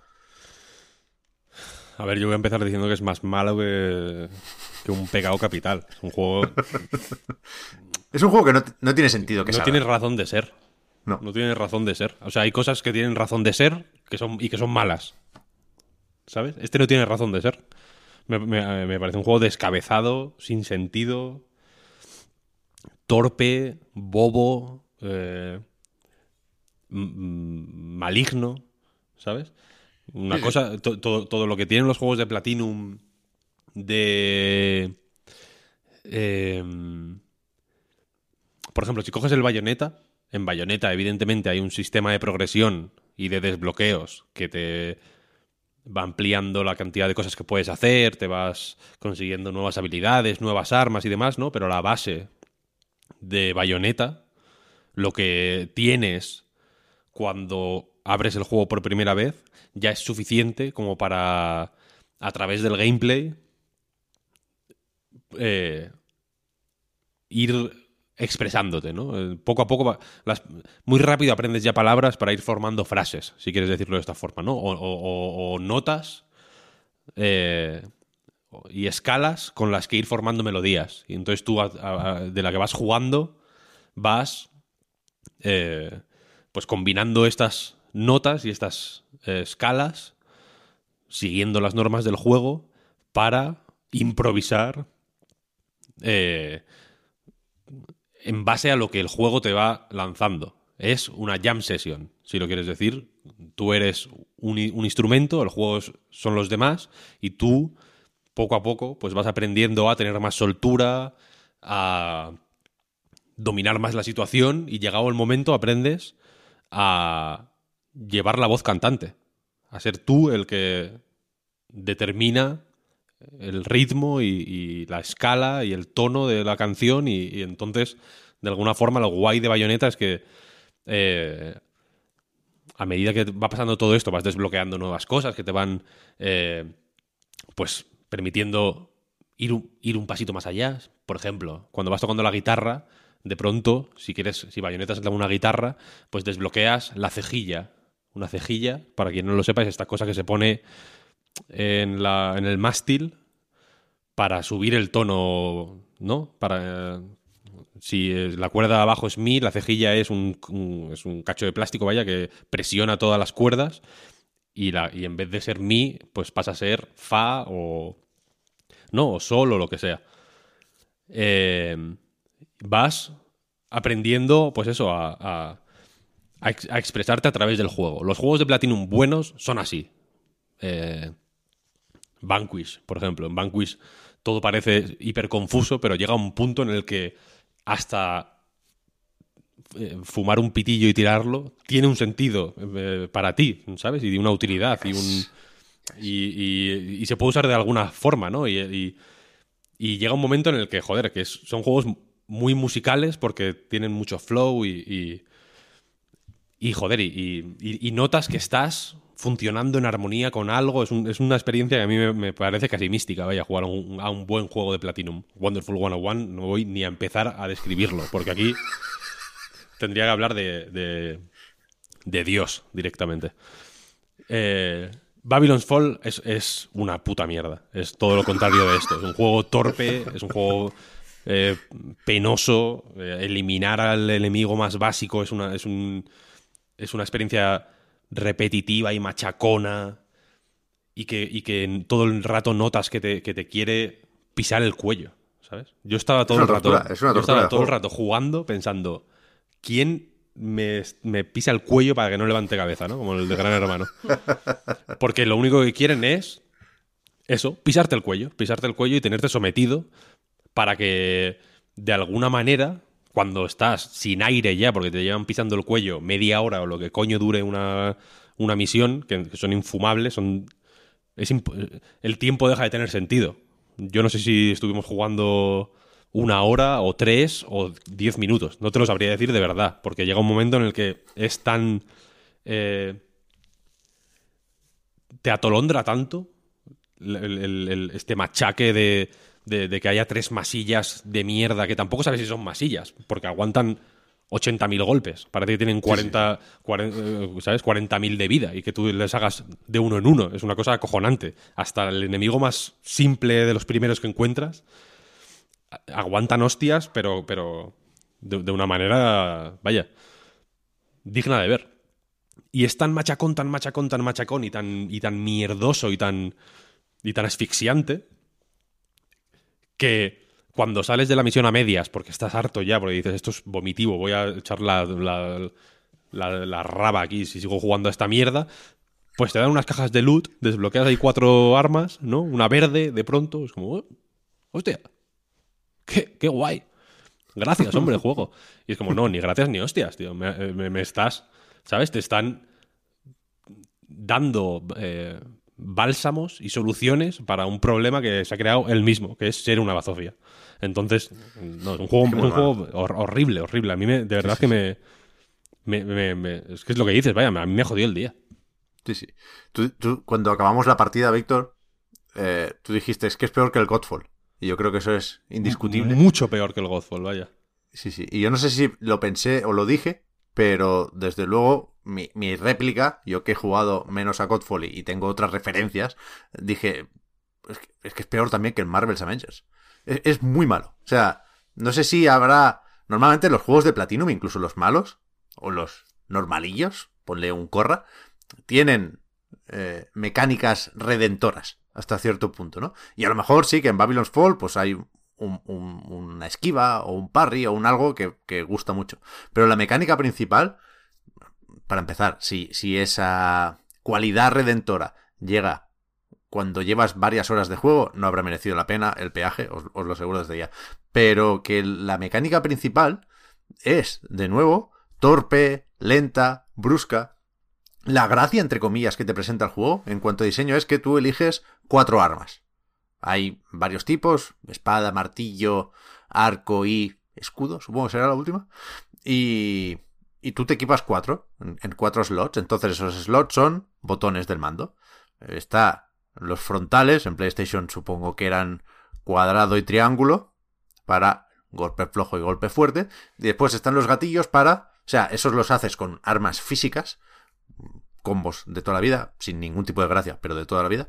Y, y después los, otros son como invocaciones. Y me recuerdan mucho al, al puño ese, por ejemplo, de Nier Replicant. De cuando mantienes pulsado que primero te sale un, un- puño gigante en la chepa y luego creo que acaban saliendo tres. Es un rollo así. Es muy de cargar, muy de esperar, muy de... Un ritmo que no es el que esperas en un juego de Platinum. Y, y, y creo que es una mala idea para, empezar, quiero decir, la, la, base del diseño, el pilar, eh, creo que Camilla, en sus crónicas de Camilla, volvemos a recomendar eh, las entrevistas de Cutscenes. Creo que hoy sale la última, creo que hoy estaba prevista una de Sol Cresta. Luego lo miramos. Pero que habla de pilares en el diseño. El pilar de Babylon's Fall es malo. Y todo lo demás, ni te cuento. El juego feo, pero a rabiar. Pero feo. Pero feo, feo, ¿eh? Entonces, no, no sé qué pretenden aquí. Platinum Games, cobrar un cheque, supongo, y otro más. Square Enix, no lo sé. El otro día hablábamos, Marta, de las ventas decepcionantes de Neo The World Ends With You. Eh, como producto, pensando en cifras de ventas y en ingresos y beneficios, Babylon's Fall es insalvable. Insalvable. O, o lo intentas colar como free to play y engañas a alguien, o, o no lo sé, porque juegos como servicio de este estilo hay mil, e incluso los malos son mejores que Babylon's Fall. Como juego de Platinum es doloroso y, y, y, no tiene ningún sentido. Y por eso decía que yo preferiría que chapara Platinum. Antes que. Ahora, joder, teniendo Bayonetta 3 en el horizonte, por supuesto, la cosa cambia mucho. ¿eh? Imaginad eh, que sale esto sin haber visto nada de Bayonetta 3. Sin tener esperanzas de ningún tipo. Para mí, de verdad. Sí, que no, chapen. no. Que, Inaba y Camilla y, y, todos los empleados encuentren trabajo pronto, pero not like this, como dicen en el meme de Matrix, ¿no? O sea, porque yo no, yo soy incapaz de ignorar lo que hace Platinum Games, entonces no podría desentenderme de futuribles y posibles mierdas, y entonces jugarlas solo me haría daño. Entonces, para mí, egoístamente, sería mejor que chaparan y no tuviera esa preocupación. Por eso lo enlazaba con lo de Harmonix, eh, perdonad. Pero Babylon's Fall es un desastre. Hay que, hay que huir de esto. Platinum tiene que buscar alternativas. Que la compre Epic, me da igual. Pero, pero esto no. Esto Tencent no. metió dinero, de hecho, para, Bueno. para que hicieran juegos en, en Platinum. Claro, claro. O sea, Tencent metió pasta y Platinum, que creo que estaba en Osaka, mm, abrió otro estudio en, En Tokio, Tokio. para hacer juegos como servicio. Sí, sí, sí. El... La, la clave de todo esto es que, tú lo has dicho, juegos como este hay miles. Si no e- si, si por lo menos el selling point, por así decir, de este no es que es excelente, ¿sabes? Que el gameplay es el el gameplay eh, hiper preciso y perfecto de, de- de un bayoneta, por ejemplo. Apaga y vámonos. Es que es, es, es- Genshin Impact a mí me parece un juego grotesco, Bueno. penoso. Un momento, un segundo. No quiero, no quiero que te sientas atacado antes de tiempo. Me parece un juego. Me parece el, el, equivalente a Fortnite de los hack and slash, ¿no? Igual que Fortnite es un juego bobo para que todo el mundo esté contento, ¿sabes? Como es una papilla, vaya, volviendo al tema de, la- de las papillas. Genshin Impact es la papilla de los, de los, de los juegos de, eh, RPGs de acción, si lo, que, si lo quieres llamar de esa forma. Eh, y es 70.000 veces mejor que el Babylon's Fall. o sea, es más, es interesante, es más divertido. Sí, simplemente es más divertido. La base, ¿sabes? El, el, el cuadrado, cuadrado, cuadrado, cuadrado de matar a un enemigo normal es más eh, interesante y más y tiene más intriga que los 40.000 botones del puto Babylon's Fall, que encima es mm, el, el, el, el notas que se pensó que poner la puta esquiva y el ataque este con el R2, o sea, R1 y R2, que hay que usarlos constantemente. Es de locos. Es de locos. Parece que estás jugando al, al Steel Battalion, tío. Al de todo, Kinect. todo- horrible, horrible. Yo creo que lo van a cancelar, Víctor. Yo iba, iba a preguntaros precisamente, según estabais hablando, si por lo menos se podía salvar por, por ahí, por el gameplay, porque antes de que llegarais a esa parte, claro, porque precisamente en Bayonetta a mí lo que me gusta es que dentro de que con tres botones puedes hacer prácticamente todo, siendo el de la esquiva, el del ataque potente y el de la pistola, vaya. Con eso puedes hacer muchísima, muchísimas virguerías. Aquí me está diciendo que no solo eh, eso es, es un poquito simple más de la cuenta, sino que encima se hace con más botones todavía. O sea que ni siquiera se puede salvar por ahí, entiendo, claro. No, no, no. O sea, no, se puede ni empezar a comparar el juego con Bayonetta. Estoy a punto de mutearte, Oscar. no, no, no, no. Fuera coñas. No, no. Es que no, no tiene. No, no genera ningún tipo de sensación el gameplay. Es una copia de una copia. Nada, nada, nada. No hay nada. Es, es- es un vacío. Es como un tutorial de hacer juegos, pero que, pero que no está hecho el juego. Muy duro, muy duro. Es, eh, que es duro. Entonces, ¿qué le espera a Platinum? Vete a saber. Yo espero que Bayonetta 3 salga bien y a partir de ahí no lo tengo nada claro. Nada claro. Y, y- creo sinceramente que existe la posibilidad real de que Square Enix salga dentro de poco diciendo hemos tenido en cuenta el feedback de la tercera beta de Babylon's Fall y hemos decidido que no sale. Porque es que no tiene ningún sentido. Ninguno. Pues, a ver, lo van a sacar, quiero decir. Eh, esto- estas cosas hay que sacarlas. Se sacan, a los seis meses se cierra y aquí paz y después gloria. No- tú no puedes hacer eso, ¿sabes? Ya has pagado demasiado como para ahora mandarlo a tomar por el culo. Y eso es lo peor de todo, yo creo. Pues que si, si Marvel's Avengers dio mala imagen, aunque las expectativas estaban mucho más arriba por estar ahí Iron Man, Thor y compañía, ¿eh? y ahora Spider-Man, no te lo pierdas. Eh, pero es que va, el, daño a la imagen de Square Enix, ya no te cuento de Platinum, ¿eh? que, pero, pero va a dañar la imagen de Square Enix este juego. Otra vez a decirle a los inversores que ha underperformed, otra vez tal, buah, nada, nada, nada, nada. O sea, sinceramente, tengo la sensación de que a Square Enix su imagen no le importa demasiado. O sea, quiero decir que no hacen las cosas por imagen. Ya, ya, ya. ya. Bueno, Me, me da más la sensación, por ejemplo, de que Capcom hace cosas por imagen. De que a Capcom sí le importó su imagen en cierto momento y cuando estaba... Y cuando era grotesca su imagen, dijeron, hostia, vamos a asearnos, vamos a lavarnos la cara un poquito porque tenemos un aspecto malo, ¿sabes? Estamos dando mala imagen. Y de pronto dieron buena imagen. Pero esta gente, ¿qué mala imagen van a dar? Sí. O sea, si llevan... Es que, no sé, llevan un, tiempo muy... Muy, muy mal, la verdad, Square Enix. Tienen la... Tienen... Si queréis pensar en alguna redención, pues yo que sé, Final Fantasy lo siguen llevando bastante bien, a mi parecer. Quiero decir, no sé, igual Final Fantasy XV no es tu favorito, pero no me parece un juego desastroso ni mucho menos, vaya, me parece un, de hecho un buen juego, un buen, una buena adición a la, a la serie Final Fantasy, ¿no? Han hecho, yo qué sé, el Octopath y todas estas cosas y el Project, mm, o sea, el Triangle Strategy, hmm. ya sin Project, son, son juegos, o sea, son proyectos interesantes, ¿no? Son de buena imagen, quiero decir, pero todo lo que tiene, eh, tienen una parte de intentar exprimir ahí la, vaca de la, de la, monetización, ¿no? Y, y de los juegos como servicio, que es catastrófica. Si os fijáis, muy poca gente lo hace bien eso, ¿no? Todo el mundo quiere su juego como servicio y están todos recibiendo palos como bestias. Porque el pase de batalla del Halo Infinite no, no eh, está siendo como en el Reddit de Halo es espectacular.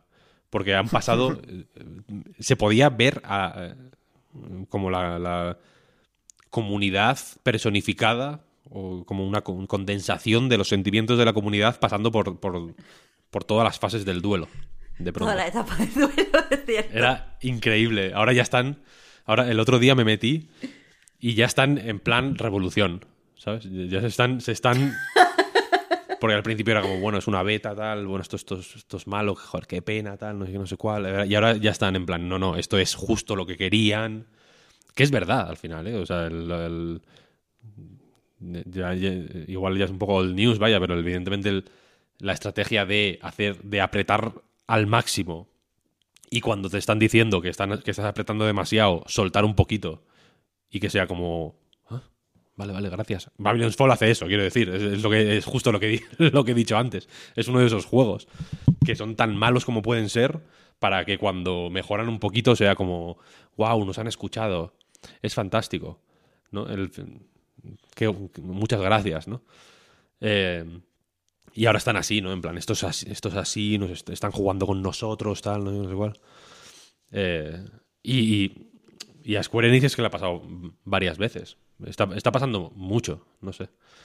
Creo que, creo que la, la sensación de que efectivamente el, el juego está jugando contigo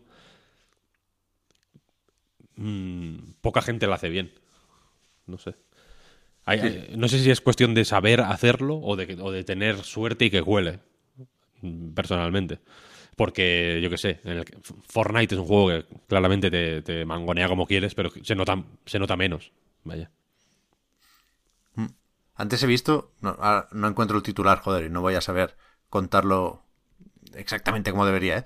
pero que he leído que ya ha salido, supongo que el community manager de, de 343 Industries, a justificarse por ya no el pase de batalla en general, que eso ya, ya tuvo su momento, sino el evento este de la armadura samurai, que también, déjalo ir, ¿eh? Pero, pero es verdad. el evento de la armadura samurai, de los huevos, es la, la prueba de que efectivamente te quieren mangonear, ¿no? Porque han estado meses diciendo que no, que no, que ellos querían evitar el FOMO, mm, que querían que fuera todo limpio y claro, que querían dar millones de opciones de personalización desde el día uno, que no sé qué. Y, de pronto el, puto evento de los samuráis que dura una semana o algo así. Sí, creo que son tres tandas de una semana cada una, algo así. Y se va. Hay, FOMO, Se, va, quiero decir. Y es como, no, no, no, ya volverá, ya volverá. Pero claro, ya tienes el tienes FOMO, mm, aún, sabiendo que volverá, quiero decir. No hace falta que, te digan que no va a volver. Es FOMO porque ves a todo Dios con la puta armadura y no sé qué, no sé cuál. No sé. A ver, mira, rápidamente. Mm, en el bloque de actualidad tenía pensado comentar algunas fechas y comentar más o menos rápido lo de BioWare y Dragon Age y Matt Goldman y la serie de Mass Effect. Voy primero con las fechas eh, y así no nos las olvidamos. El 7 de diciembre sale 12 Minutes en PlayStation y Switch. Ahí está. Eh, el 7 de diciembre también llega a Switch Life is Strange True Colors en digital para la edición física que creo que tiene asterisco porque tiene una descarga obligatoria. Bueno, no sé, ya veremos cómo, acaba la cosa, pero eso sale el 25 de febrero. Yo estoy un poco preocupado, barra, enfadado con esta práctica de retrasar la edición física, pues me parece una guarrada de las más evidentes y más cabronas que se pueden hacer. Y, joder, yo quiero jugar al Life is Strange porque va recibiendo premios por ahí y hay gente que no para de destacar eh, hasta qué punto es una buena protagonista Alex Chen, creo que se llama. Pero, pero que en realidad siempre que lo menciona la gente dice que es una mierda. ¿A ti te gustó, Marta? Sí, a mí me gustó, pero con mucho pero. Es que creo que ese es el problema de, no sé, que de muchas veces hablar de los juegos como, como comunidad, que tenemos que decir o es buenísimo o es malísimo, cuando en realidad es un juego que tiene cosas muy guays. A mí el pueblo eh, me gustó mucho y lo recuerdo con un montón de cariño, especialmente cierto, cierto capítulo en el que hacen un, una partida de rol en vivo, me pareció algo eh, súper wholesome que no he visto en otros juegos pero en sí tiene, tiene muchos defectos a nivel de, guion, tiene... Eh, eh, la, forma en la que están entregados los giros no me parece la correcta. Entonces es un juego que, bueno, si te interesa la ambientación, estoy seguro de que lo vas a disfrutar. Si estás esperando el mejor puto juego del mundo, mm, pues la verdad es que no. Pero sea como sea, eh, a mí también me parece una putada y, y, una cosa feísima para tus propios... O sea, que no, no es que hagas algo feo para gente que ni te va ni te viene, sino que lo de sacar eh, la edición física posterior y me parece un feo para tu propia comunidad y para los fans más fans de tu juego. Muy, muy, muy feo. Sí, sí. Eh, aquí faltaba algo todavía, ¿no? La remasterización de la primera temporada y de Before the Storm, eso es lo que se retrasó a principios de 2022. Y aparte de todo esto, y puestos a repasar casi todo lo que nos ha ido dando Life is Strange, aprovechamos para recomendar la temporada 2 con los hermanos. Eh, el 9 de diciembre sale el DLC gratuito de Blasphemous, Wounds of Eventide, que estuvo ahí en un picadito de juegos del Team 17 que se enseñó durante la gala de los Golden Joystick. Y, y joder, pinta guay, yo no sabía que la temática eh, parece ser la de los barcos fantasma hasta cierto punto. Eh, hay mucho, mucho mástil roto en los fondos de los escenarios que se ven ahí. Yo tengo ganas de probarlo.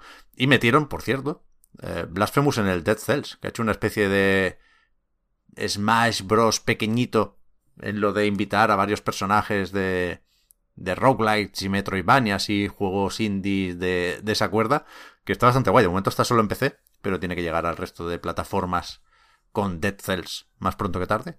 La de Hollow Knight no se parece mucho, ¿no? La, la skin esta. ¿Cómo, cómo? No, la, de, la del Hollow Knight, digo, ¿no, es, ¿no hay una cosa rara ahí de que no es exactamente el mismo muñeco?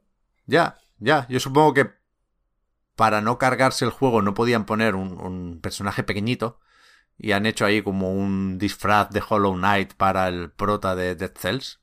Que bueno, que en cualquier caso tiene el aguijón ese como arma y que, bueno, al final es lo, que atrae las miradas en el, en el artwork de, de, esta actualización gratuita, ¿no? Que también está por ahí Guacamele y, y, alguno más. Pero es verdad, es verdad, es un poco decepcionante lo de Hollow Knight y en cambio el prota de Hyper Light Drifter queda de puto lujo. Mira, podrían haber metido aquí a Shovel Knight también, que vuelve con Pocket Dungeon el 13 de diciembre. Esto yo no, entiendo muy bien de qué va con los vídeos, porque hay puzzles, hay exploración.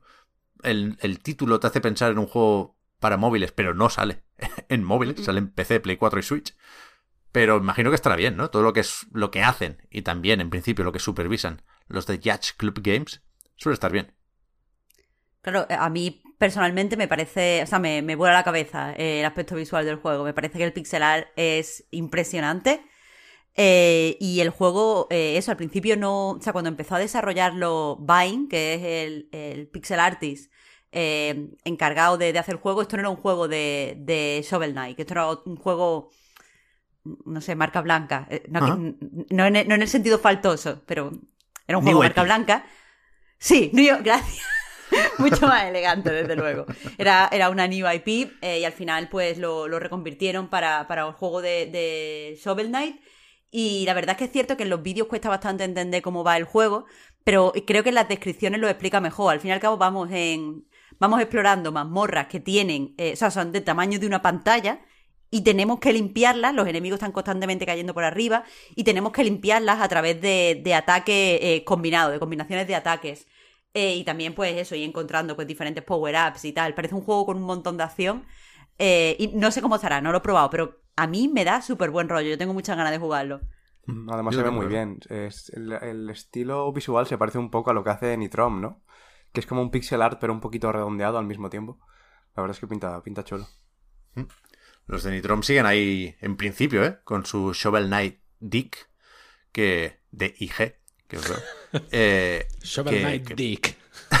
supo- supongo que saldrá el año que viene, yo qué sé. Pero sí tiene muy buena pinta ese, joder. Y ya está, alguna fecha más habrá, ¿eh? Pero estas son las que me he apuntado en plan agenda barra recomendación. Que creo que, que será bueno, no sé, un fin de año entretenido, ¿no? Entre esto y, y Halo Infinite con su campaña.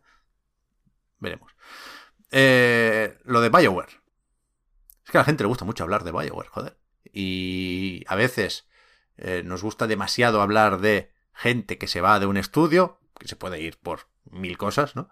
Pero cuando se va el director creativo, yo, yo creo que sí tiene sentido hacer una noticia, ¿no? Escribir que Matt Goldman, en este caso, ya no, ya no trabaja en Bioware, porque cuando se destapó esta noticia eh, por un mail filtrado decían que terminaban la relación de mutuo acuerdo y que se piraba hoy mismo, ese día, hace que sería el miércoles o el jueves.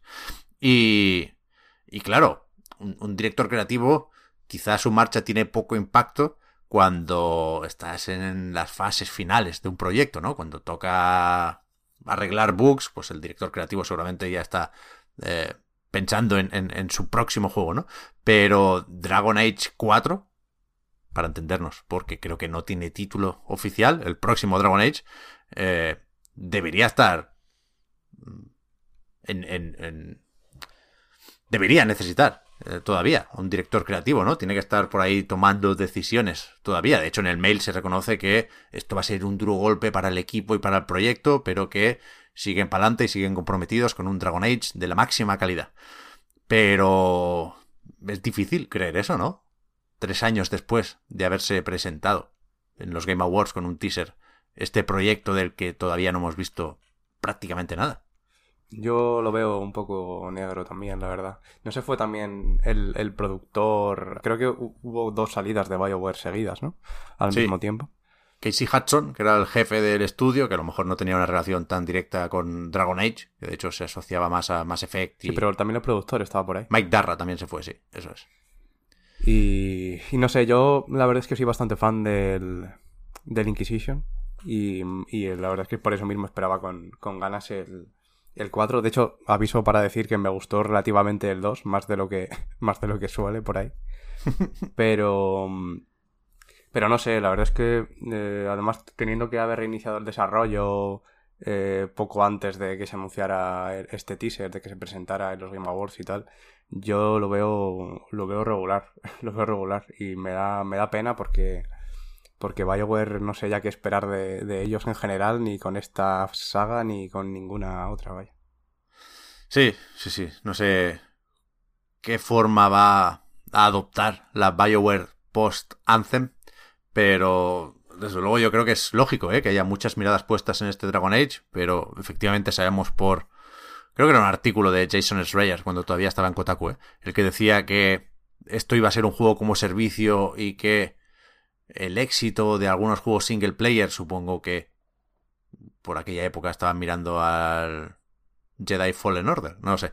Supongo que también contribuyó el batacazo de Anthem, pero que en cierto momento se dijo, vale, va, pasamos de esto y hacemos un single player y no nos compliquemos. Y creo que, que no es ese el único reinicio del proyecto. Y, y desde entonces hemos visto, por eso, muy, muy poquito. Algún teaser, algún making of, barra diario de desarrollo. Pero yo creo que BioWare se juega demasiado como para estar generando tantas dudas con un proyecto así. Y por eso yo es una teoría más o menos absurda, ¿eh? En tanto que sacada de la manga. Pero yo creo que, que es un tiro a tablero más fácil un nuevo Mass Effect que un nuevo Dragon Age.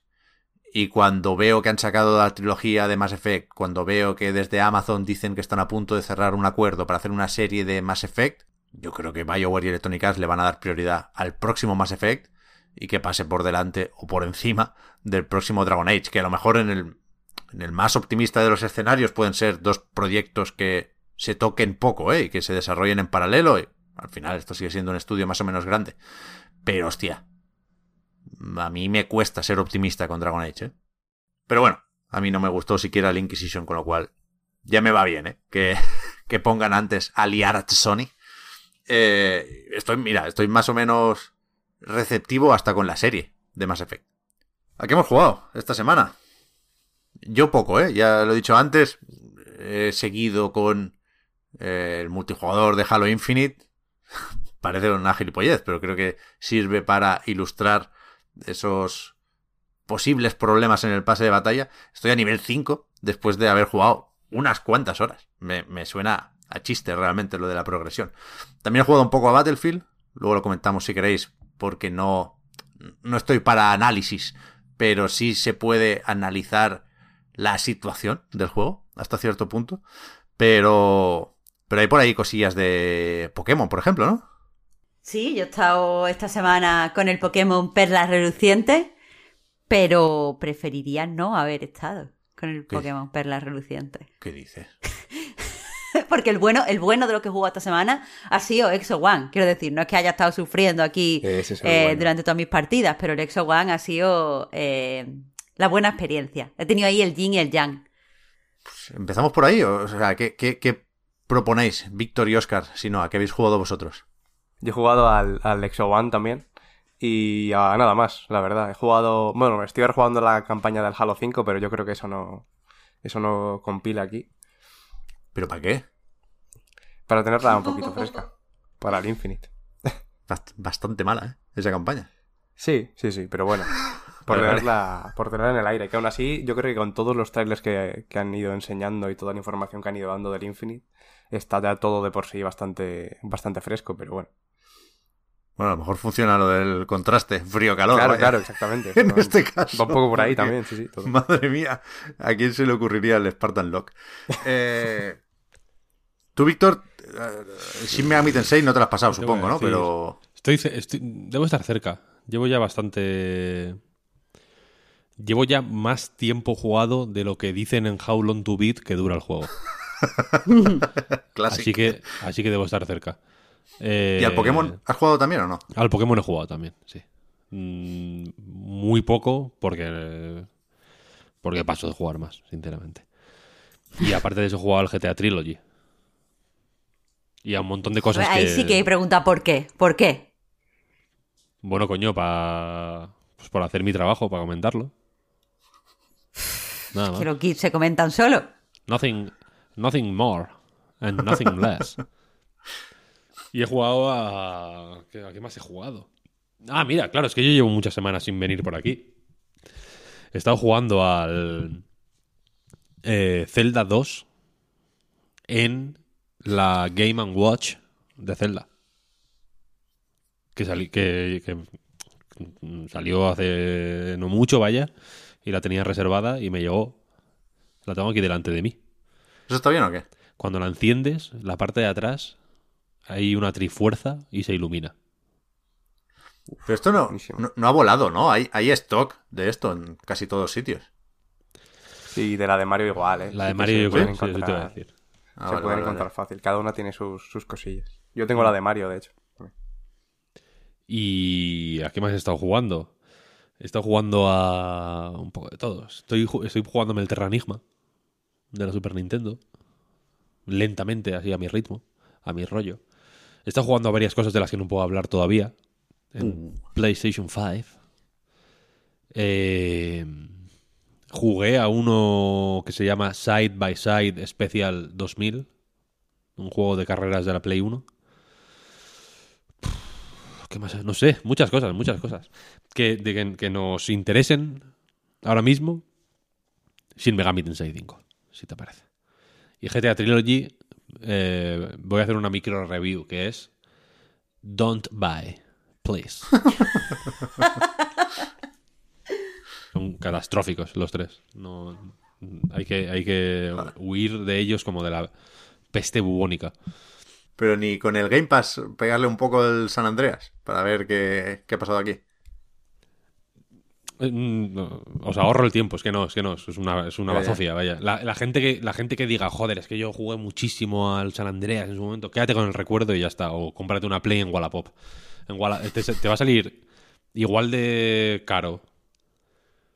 Te va a salir más barato, de hecho, comprarte una Play con el San Andreas que el precio psicológico que vas a pagar por jugar al San Andreas en el Game Pass que es un una cosa que te va a dejar traumatizado de por vida y que probablemente no, no puedas recuperarte de ello. Porque me es bien. grotesco, es, es patético. Pobrecitos los de Rockstar, ¿eh? realmente, que no han podido hacer esto como, como querían. No estaba, claro, no estaba en... No ha alcanzado los estándares que... El comunicado es de coña, ¿no? No estaba a la altura de lo que, de lo que Pues no lo saquéis. queríamos, tal. Pues no haberlo sacado, hijos de puta. El comunicado está borroso de las lágrimas de, de la peña de Rockstar. Están súper, súper mal allí, me han dicho. Es que no hemos llegado, no ha podido ser. Pues por dónde empezamos, pues no me habéis resuelto la duda, al revés, me habéis generado Pokémon, más Pokémon. confusión. Yo creo que Pokémon, ¿no? ¿Que os gusta sufrir o qué? Sí, Bueno, yo, yo empiezo, pero vamos. eh,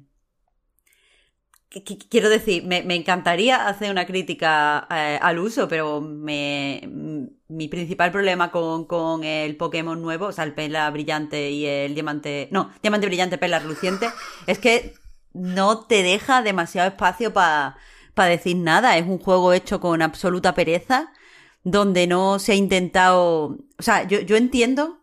No, no, yo. O sea, no, no demonizo el hecho de que existan remakes. A mí me parece muy interesante eh, que se rehagan eh, ficciones en, to- en todas las industrias. ¿Sabes? Porque yo entiendo que hay gente que a lo mejor eh, el, el juego o la película o el libro original tal y como está, ¿sabes? Cuando hablo, hablo de remake de libro no hablo de reescritura, sino de adaptaciones o de cambios en la portada o lo que sea, cambios de formato. Pero eso, yo, yo entiendo que, que el producto original no siempre es atractivo y no siempre se puede consumir igual y, y muchas veces, tal y como está, tal y como era en el lanzamiento original, muchas veces eh, incluso puede no ser accesible, accesible no solo por las consolas, sino simplemente por, porque ha cambiado mucho el lenguaje de, de videojuegos, puede no ser accesible para un joven, una persona joven ahora.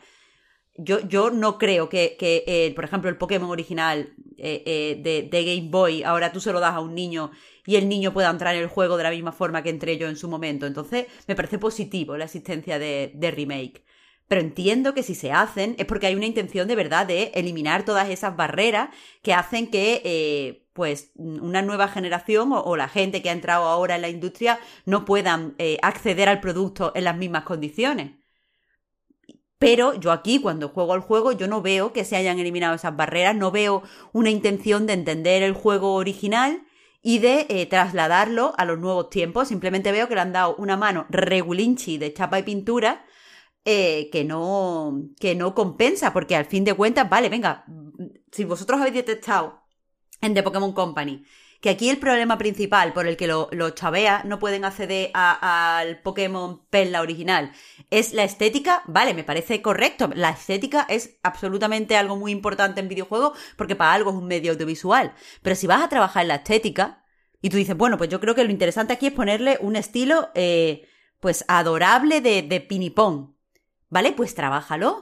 O sea, trabájalo. Hay, hay muchísimas formas en las que esto se podía haber hecho mejor, no metiéndome eh, todo el tiempo, a lo mejor, el mismo puto diseño de árbol, copiar, pegar, copiar, pegar, copiar, pegar, copiar, pegar. Si, si lo que me vas a trabajar y lo que me estás diciendo, por lo que merece la pena que me gaste yo el dinero, es porque visualmente es diferente, pues mm, a, un fuerte, una, una apuesta fuerte por la estética, pero al fin y al cabo es al final como todos los Pokémon, todos los árboles son iguales, todos los NPC son iguales, todos los NPC te dicen las mismas frases, todas las casas son impersonales por dentro, eh, eh, eh, no sé, de, verdad me, me parece... Ah, bueno, y lo, lo más, lo más, evidentemente, lo más criminal es que tiene esta estética que han apostado de pinipón, como decía Víctor, pero cuando tú te metes en un combate, eso ya no. Entonces ya no es pinipón, ahora es eh, con la, para poderle meter, entiendo, las transiciones anteriores de, de espada y escudo, algunas transiciones que, que reciclan, que a mí no me importa que se reciclen, pero sí, vas a reciclar de otro, o sea, no me hagan la guarrada de poner los combates en otro, en otro eh, estilo visual, simplemente para poder reciclar, es que entonces está mal hecho, ¿sabes? Me hacen las transiciones de nuevo. O mantienes el estilo eh, del anterior juego si quieres reciclar. Pero a mí eso, de, de purito barateo, me parece, me parece mal, porque no, no es reciclar simplemente porque está permitido, sino hacerlo por no gastarse dinero. Entonces, eh, eso, me parece que eh, querían cambiar estilo visual, pero lo han hecho de la forma más barata posible. los interiores, por ejemplo, de los edificios son copiados y pegados a, un nivel que me da vergüenza, me, me da vergüenza entrar en una casa y encontrarme una persona sentada en la mesa y una persona de pie con un Pokémon y entrar en la siguiente casa y encontrarme de nuevo la misma distribución de la cocina con la misma mesa y la misma silla y una persona sentada y otra persona que ahora es un niño en vez de una niña jugando con un Pokémon que ahora es otro Pokémon, pero vamos, es exactamente el mismo interior, ¿vale? No, no quieres... Has hecho ya lo de la estética mal, al menos remoderniza el juego. Y hay muchísimas formas en las que se puede modernizar Pokémon, que es verdad que la más fácil la, más sencilla es decir, vale, hemos eh, evolucionado todos estos años en la forma en la que narramos en videojuegos y ahora eh, pues nos parece, ahora que todos tenemos conocimiento de lo que es eh, pues una disonancia ludonarrativa, a lo mejor podríamos evitarla. Pero bueno, no, vale, porque lo de Pokémon eh, se, cimenta en la disonancia ludonarrativa entre querer cuidar a los Pokémon e investigarlos y utilizarlo para que se maten entre ellos. Vale, no se puede pasar por encima de eso. Pero aún así se han hecho muchísimos avances eh, en la industria del videojuego como para poder eh, actualizar Pokémon simplemente de verdad añadiendo más conversaciones, más, líneas de diálogo a los NPC. Porque es muy perezoso. Yo creo que, los niños que están jugando ahora no están acostumbrados a que te digan 300 millones de veces lo mismo. O sea, que tú te acerques a la señora que hay ahí en mitad de, ciudad wherever y la señora te diga, wow, me encanta mi Pokewatch. Y te des la vuelta, vuelve y te diga la señora, me encanta mi Pokewatch. Es como ya estás un poco del Pokewatch hasta los cojones. Eh, que por cierto, que, ¿vale? Te tienen que añadir el Pokéreloj porque es una parte importante del juego. Eh, qué feo, qué mal integrado eh, visualmente en la pantalla. Qué, mal, es que de verdad no me quiero poner súper negativa porque eh, al fin y al cabo es el remake de un juego que es súper icónico, que es pues quizá para muchos el Pokémon más importante, Perla, y Diamante, pero me parece una falta de respeto, sé que muchísima gente, o sea, el juego lo ha petado, o sea, nada de lo que yo diga y por muy negativa que me ponga, puede eh, ir en contra del hecho de que en el Reino Unido ha sido el juego de Pokémon eh, más vendido, o sea, el, Pokémon en Switch más vendido, por delante del espada y escudo. En Japón eh, creo que también era el más vendido, y si no estaba segundo, se, al final se corrigió eso. Es el segundo mejor lanzamiento de, de, todos los juegos de Switch en Japón, sí. Pues eso, el mejor Pokémon en Switch también en Japón, entonces. vale, pues eso, lo, lo ha petado ha ido muy bien, a la gente evidente que le, que le interesa. Pero me, cuesta ver de dónde viene ese interés. Porque es que esto es, eh, es, es, la nada más absoluta. No han intentado hacer un remake auténtico, es decir, no, no han actualizado y modernizado el juego original. Tampoco han intentado mantenerse fiel porque evidentemente han hecho estos cambios estéticos que para muchas personas es a peor, pero ni siquiera son coherentes dentro de la estética, ni siquiera se han permitido ser coherentes eh, con los tiempos en cuanto a la jugabilidad. Y es que no sé, me cuesta encontrar cosas buenas en este, en este Perla Reluciente. Y la verdad es que estoy jugando por obligación. Y no quería haber llegado nunca a eso en un, juego de Pokémon porque de verdad soy fan de la franquicia. Eh, entonces, yo qué sé, espero que alguno de vosotros tenga cosas buenas que decir. Víctor, lo digo por ti, porque es que si no va a quedar esta bajona aquí, pero es que de verdad estoy muy enfadada. Mm, o sea, se puede ser más polite, pero es que la realidad es la que es. ¿Sabes? El... Yo al revés iba a decir que hay un momento al principio del juego, cuando estás en casa de tu madre, que yo empecé a jugar y, vi la habitación y pensé, joder, qué guapo, cómo mola, qué bonito, tío, la Switch ahí en tu habitación. Tira en el puto suelo. En el puto suelo, porque, en el, porque eres un niño. Los niños no entienden de mesas, solo, solo entienden de suelo. Pensé que bonito, ¿no? Porque se ve bonito, es un juego que al, principio se ve bonito. Y ya cuando bajas al piso de abajo, la cámara hace así un paneo que en la cocina y se ve un, un bol con galletas. Que es el bol de galletas más feo que jamás se ha representado en tres dimensiones en la historia de la humanidad. Pensé, es un logro, ¿no? Igual que consiguieron representar en espada y escudo el árbol más feo posible en tres dimensiones quizá es algo que simplemente se han marcado como reto, ¿sabes? Vamos a coger un objeto cotidiano y vamos a buscar la peor manera de, hacerlo. Y lo vamos a poner como quien no quiere la cosa. en una casa de pronto hay es una- como un una, objeto. una joya que tienes que encontrar. Eso es, eso es. A ver dónde está la cosa grotesca de esta, de esta entrega de Pokémon. Eh, esta cosa concreta extremadamente fea. Pero luego, a, me- a medida que avanzas, ves que hay muchas más así. No es una, ¿sabes? La- una de las maravillas de la humanidad. Es simplemente, pues, que es un juego mm, pocho. Pocho. Vago. Y que... Yo, y yo que... tuve una experiencia Sí, di, di. Tuve una experiencia similar a la tuya con una línea de diálogo, que es que cuando bajas al piso de abajo, eh, también cuando estás en casa de tu madre me refiero, y le das a observar a la cocina, te dice, la cocina está reluciente, mi madre, estoy parafraseando, pero es algo así como, la cocina está reluciente, mm, eh, mi madre no podría tenerla de otra forma. Y eso me pareció mm, adorable. ¿Sabes? Y dije, bueno, si en todas las casas que entro, o en la mayoría de casas que entro, en un porcentaje grande de casas que entro, encuentro una frase adorable que me permita separar esta casa de las demás casas, a mí esto me va a hacer feliz. Pero era, era un engaño. Después todos son grotescas, todas las líneas de, de observar las cosas en las casas son extremadamente grotescas. Así que no Sí. cambió nada. Y, y escasas. Sí. Muy escasas. Es un juego que. Mi, mi sensación es que la- el salto gráfico. mm, que puede ser eh, cuestionable a, nivel puramente subjetivo porque no te guste el, est- el estilo pinipón este o porque no o porque prefirieras otra cosa lo que sea pero que objetivamente creo que es pobre. Pobre en el sentido de que está mal resuelto. O sea, porque, mm, vale, se, se copia-pegan muchos assets como se copia-pegaban muchos sprites. Puedo entender que la idea de coger el mismo árbol y copiarlo y pegarlo un millón de veces, pues bueno, mm, puede ser incluso un guiño simpático a cuando pues eso, había un árbol, un sprite de un árbol y se copiaba y pegaba un millón de veces, porque así se hacían los juegos antes, yo qué sé, igual, igual se puede ver de esa manera.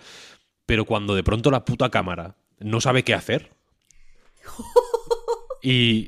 ¿sabes? Y se y, y- Sí, sí, sí, y que de pronto es como, hostia, que había alguien ahí, como que no como que como no habéis jugado a esta mierda de principio a fin, ¿sabes?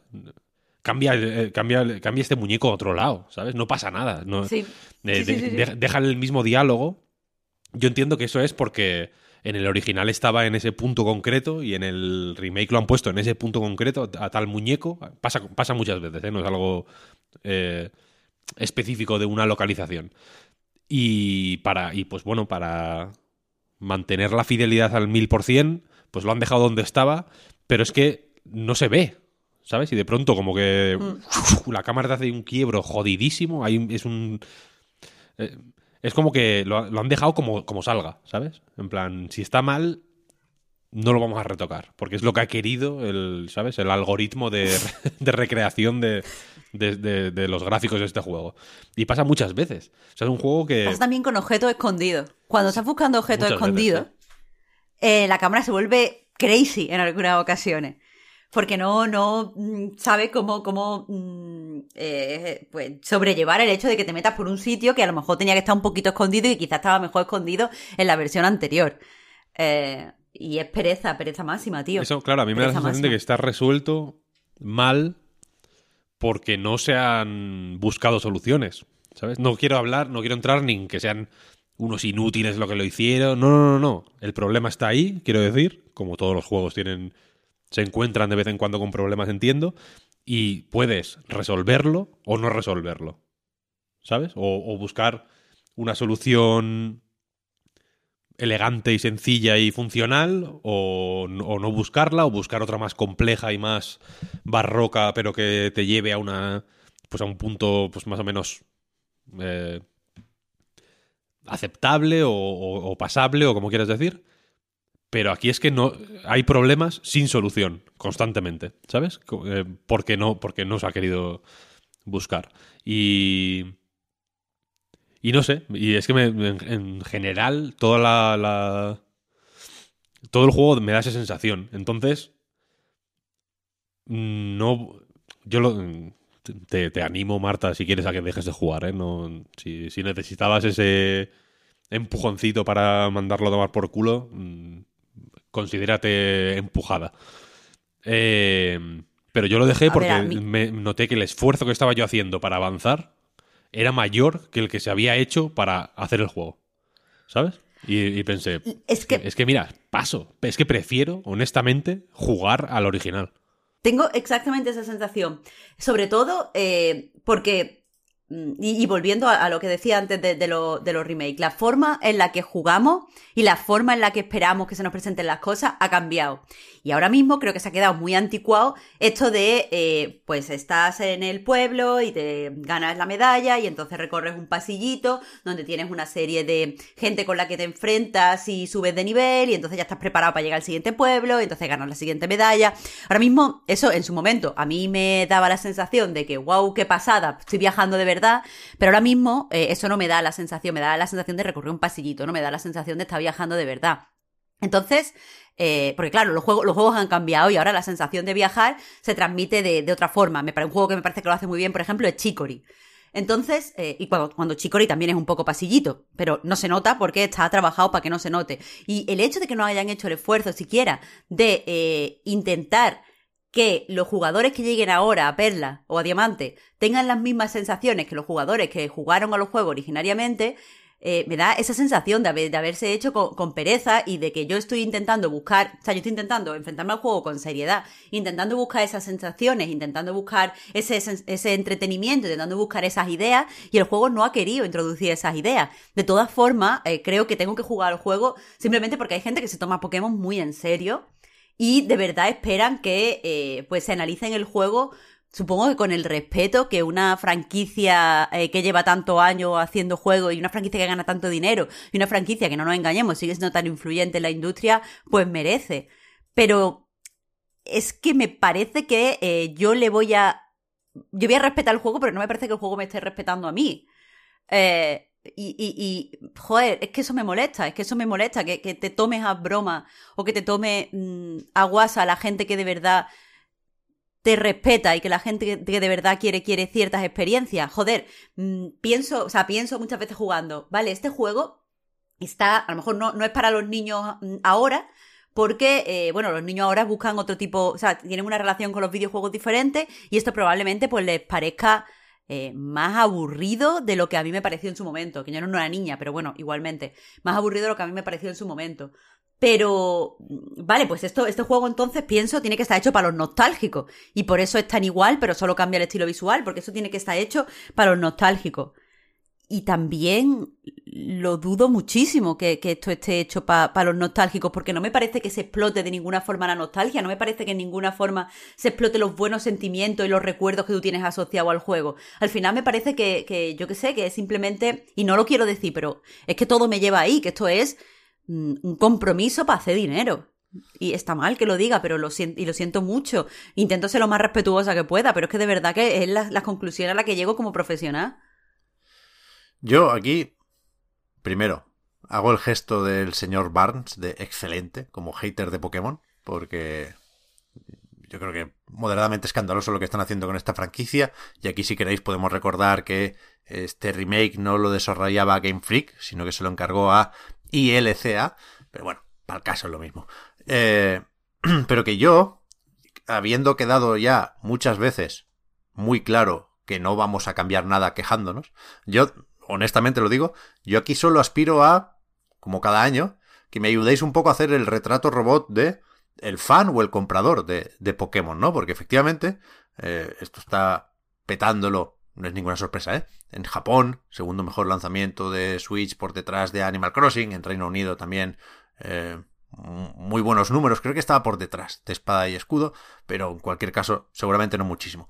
Y el, y el tema es, yo creo que aquí la clave, ya hablaremos de cómo se renueva la, franquicia seguramente más adelante, ¿eh? con Arceus, sí, aun siendo un spin-off, marca algunas líneas para, para el futuro de las entregas principales, pero pensando en el remake, Marta, que es algo que tú has apuntado, yo tengo que acordarme de Pokémon Let's Go, insisto, ¿eh? sin haber, los he probado más o menos todos, pero no he profundizado mucho ni, ni sé entender los matices que hacen que uno venda mucho o, o venda menos, ¿no? Pero eso, Pokémon Let's Go, sobre el papel, a mí me suena a ese remake con las intenciones que tú comentabas, Marta. Entonces, no sé si se pasaron de frenada con la simplificación y el acercamiento a Pokémon Go o, o, o, simplemente la gente no quiere que le cambien los Pokémon, pero lo hecho es que Pokémon Let's Go Pikachu y Let's Go Eevee vendieron o llevan vendidos más o menos 14 millones. Estoy mirando la página de Nintendo, ¿eh? Pokémon Espada y Escudo eh, se acerca a los 23.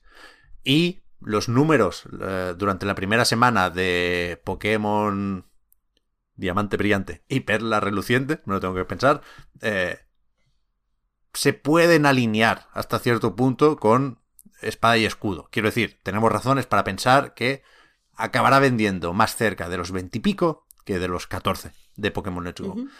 Entonces, no, no, sé muy bien qué conclusiones sacar aquí, pero es simplemente que se percibe, o sea, hay, hay muy poca tolerancia al spin-off, porque efectivamente hay, o sea, dentro de eh, los Pokémon que no son de la serie principal, hay spin-offs y spin-offs, ¿eh? Pokémon Let's Go seguramente es el perfil más alto y Arceus ya ni os cuento. Que después hay aquí los, los del rescate de no sé qué, que vaya tela, y los de la cafetería, ya no me sé ni los nombres. Uf. Pero que... No sé, no debería haber vendido más Pokémon Let's Go si la prioridad de The Pokémon Company a la hora de revisar viejos Pokémon tuviera que ser actualizarlos y no poner una capa de pintura y tirar de nostalgia. Claro, en mi interpretación, eh, evidentemente errónea, Pokémon Let Go eh, cumple con lo que debería ser una, una, un remake, porque por un lado eh, eso introduce mmm, pues mecánicas y sistemas que le son conocidos a los niños de ahora, que puede ser el Pokémon Go, pero también eh, pues eh, todo, todo está visualmente, creo, más, más cercano a juegos de móviles. Eh, no, no, no estoy diciendo con esto cutre, que sé que mucha gente tiene muchos prejuicios con juegos de móviles, sino eh, la forma en la que se presenta la información en la pantalla está más cerca de juegos de móviles y creo que eso es más reconocible para pa los niños. El hecho de que esté simplificado eh, también creo que, que, sirve para que los chavales que son muy chiquitos y que a lo mejor se tienen que introducir a usar una Switch que parece a priori más compleja que una, que una Game Boy, pues puedan hacerlo eh, tenía el, eh, la Pokéball esta que te podías llevar a la calle, que quieras que no, eh, pues era una forma de, de, de, integrar el juego fuera de la consola, que también se acerca mucho al móvil. El móvil al fin y al cabo lo puedes tener en cualquier lado, lo puedes tener en una cafetería mientras tu madre está pidiendo, tú puedes pedirle el móvil para jugar. Eso no puede a lo mejor hacerlo con una Switch, si en tu casa la Switch no sale de, no se, no se saca, pero sí que puedes tener por lo mejor la bolita y llevar ahí al Pikachu Olivia. Aparte habían prestado atención a la propia comunidad, porque claro, Pikachu siempre ha sido eh, como la mascota oficial de Pokémon, pero Eevee creo que es el Pokémon más popular en Japón. Entonces el hecho de poner una portada también era como un guiño a, a los propios jugadores que llevan mucho tiempo dentro de Pokémon. Yo, yo lo veo yo entiendo las modernizaciones que se hicieron en Pokémon Let's Go, que a lo mejor no salió perfecto. Vale, pero, pero yo de verdad lo, lo, comprendo y me gusta, de hecho, que sea un juego fácil, porque es un juego que yo le daría a mi ahijao, por ejemplo, si, si le gustara Pokémon, que no le gusta. Eh, pero... Es que, eh, es que el, mi, mi obsesión con este retrato robot es que no sé hasta qué punto está estudiada la demografía de Pokémon. Seguro que sí, lo he dicho mal. No sé hasta qué punto es pública la demografía de Pokémon. Pero viendo los números, lo, lo, lo, primero que se le pasa a uno por la cabeza, insisto, ¿eh? viéndolo con cierta lejanía, no, no, no soy fan de la saga, pero, pero yo no, no, tengo que llegar a la conclusión de que esos muchos millones de jugadores de Pokémon son más o menos siempre los mismos. Es decir, que realmente Pokémon lo compra la gente que creció con Pokémon más que los niños, que por supuesto sigue teniendo una presencia la franquicia como para atraer a los chavales que ven un día los dibujos por la tele, ¿eh? Pero el grueso del fandom de Pokémon no es gente mayorcita. A mí me da la sensación, efectivamente, de que lo son y que lo que tú dices de son siempre los mismos. Tengo la sensación. Y por eh, supuesto, no por perdona, estudio, Marta. por lo que veo a mi alrededor. Dime, dime. Sin, sin, sin prejuicios y sin voluntad de ridiculizar en absoluto a esta gente. ¿eh? Nada más bonito que mantener los juegos con los que creciste, faltaría más.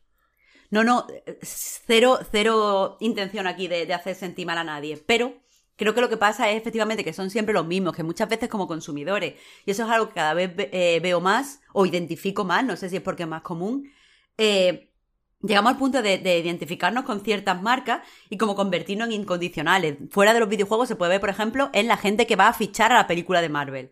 ¿Sabe? Que no, no espera ver si la película es buena o mala, sino que, oh, ha salido una peli Marvel, vamos a ir a fichar porque hay que ir a verla. Que antes pasaba con Pixar y antes pasaba con Disney, con las películas de animación de Disney, de, ah, bueno, es que ha salido esta semana no sé qué, pues hay que ir a verla porque es Disney. Pues creo que con esto pasa un poco igual, que hay gente que eh, tiene que ir a fichar al Pokémon y cuando sale pues hay que comprarlo y no vamos a esperar a ver qué dicen porque al fin y al cabo es Pokémon y me tiene que gustar porque al fin y al cabo es Pokémon y tiene todos los ingredientes que me gustan de Pokémon y, bueno, lo entiendo porque todos somos así para algo. ¿Sabes? Todos tenemos, eh, eh, eh, yo qué sé, una franquicia o un director o lo que sea lo que, al que vamos a fichar.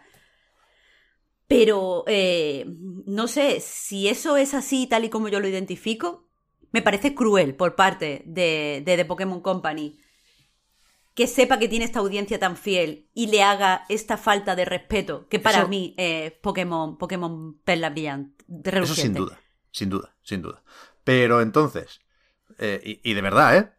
Partiendo de la curiosidad genuina que me despierta la franquicia Pokémon, eh, ayer lo decía en Chiclana, no sé si llegamos a hacer aquí esa porra, pero yo recuerdo haber planteado esa duda en algún sitio. Eh, con todo lo que hemos dicho ahora, ¿qué va a vender más? ¿El remake de Perla Diamante o Pokémon Arceus? ¿Cómo es? Leyendas Pokémon dos puntos Arceus, para dejar claro que es un spin-off y plantear o recoger la duda de si eh, la gente no quiere spin-off de Pokémon. ¿eh? Yo, no, yo no tengo nada claro. Ya, yo hoy estoy de bajona con el juego, así que te, digo que mm, Arceus no se la va a pegar porque nada se la pega en Pokémon, pero sí que creo que va a vender menos porque la gente no va a ver ahí, no va a reconocer, eh, yo qué sé, como lo, que hace Pokémon y no va a ir a fichar. Y eso me da, me da palo. Igual es así, ¿no? Hmm. O sea, me da mucho palo. Por, por lo pronto, yo creo que Arceus va, o las ventas de Arceus van a depender más de las críticas, ¿no? La gente que iba a comprarse, la, mucha gente, eh, insisto, un millón trescientos y pico mil la primera semana en Japón. Eh, imagina el resto del mundo. Eh, la gente que sabía que se iba a comprar este remake no esperó a leer los análisis o no le importaron las notas, ¿no? Creo que con Arceus, por razones evidentes y comprensibles, sí va a depender un poco más de qué tal sale el juego, ¿no? Yo estoy de acuerdo con esa lectura, sí. Lo veo así. Eh, yo tengo la sensación de que aunque evidentemente es cierto todo lo que decís, vaya, y hay que decirlo, y, no quita que, los juegos sean, hayan salido mal, eh, pensando en lo que dice Pep de que puede verse como simplemente una actualización del juego para hacerlo más accesible de alguna forma o simplemente un relanzamiento, si se quiere ver así, podría ser incluso más perdonable, incluso aunque en el resto de casos de los remakes que ha habido por generación. A mí el, el Rojo Fuego me gustó, el Battle Silver es lo, puto máximo, la verdad. El, eh, luego está el Rubio Omega, que bueno, tampoco estaba mal. Pero aunque aquí fuera realmente eh, peor, que bueno, que es precisamente el caso, creo que se le perdonaría más y no se le daría tanta importancia si no fuera porque yo creo que hay bastante hastío hacia la saga precisamente por, por la saga principal, no por los remakes como tal. Es la sensación que me da a mí, vaya, no sé cómo lo veis vosotros. Seguramente, o sea, yo recuerdo como un, insisto, ¿eh? visto con cierta distancia, recuerdo como un drama más o menos grande, lo de espada y escudo, ¿eh? Mm, se, ha matizado con el tiempo, ¿no? Yo creo. Puede ser, ¿no? Yo también lo veo. Yo, yo cuando jugué a espada y escudo me fue un shock muy fuerte, pero con el tiempo seguí jugando bastante, de hecho, y le fui cogiendo cariño y la cosa se fue calmando. Y es un juego que tiene sus, pues en fin, sus eh, aristas y sus cosas, sus luces y sus sombras. pero... Pero creo que no es comparable con este. Y que, y que, está apañado. El Arceus parece que va a ser un poco así. O sea, creo que no van a hacer nunca tanto como la gente espera que hagan primero, porque es imposible. Y segundo, porque no quieren ni intentar hacerlo. o sea, no, no, pero, van pero imposible. Es imposible, imposible porque... no es. No, es, es imposible. Porque lo que la. Porque en general. O sea. eh, eh, recopilar o coger todo el feedback de toda la comunidad de Pokémon y darle una forma lógica y coherente a lo que no deja de ser una un ru- ruido, ¿sabes? Una cosa cacofónica y incomprensible, ¿no? Porque unos quieren más de esto, otros quieren más de aquello. Meter más de esto seguramente choque con meter más de aquello, o si metes más de esto y más de aquello, posiblemente quede un juego incomprensible. Eh, lo siento por lo que voy a decir, pero la comunidad de Pokémon es la típica comunidad que pide como como, como pedía Geras, que, ¿sabes? Que en el Crackdown 2 mm, te pudieras sentar y hubiera tuberías en las que meterse y hubiera, ¿no? Un desfile en Navidad y no sé qué.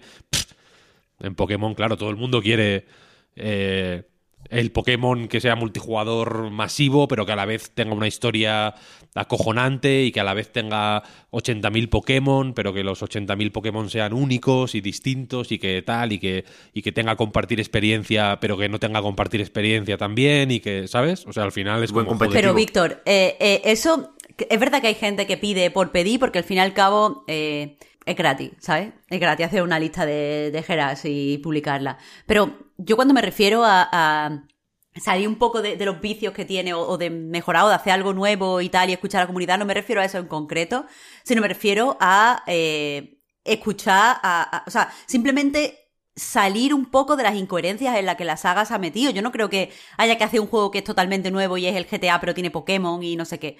Porque eso, eso no es Pokémon y nadie le gustaría, creo yo, por mucho que la peña lo pida.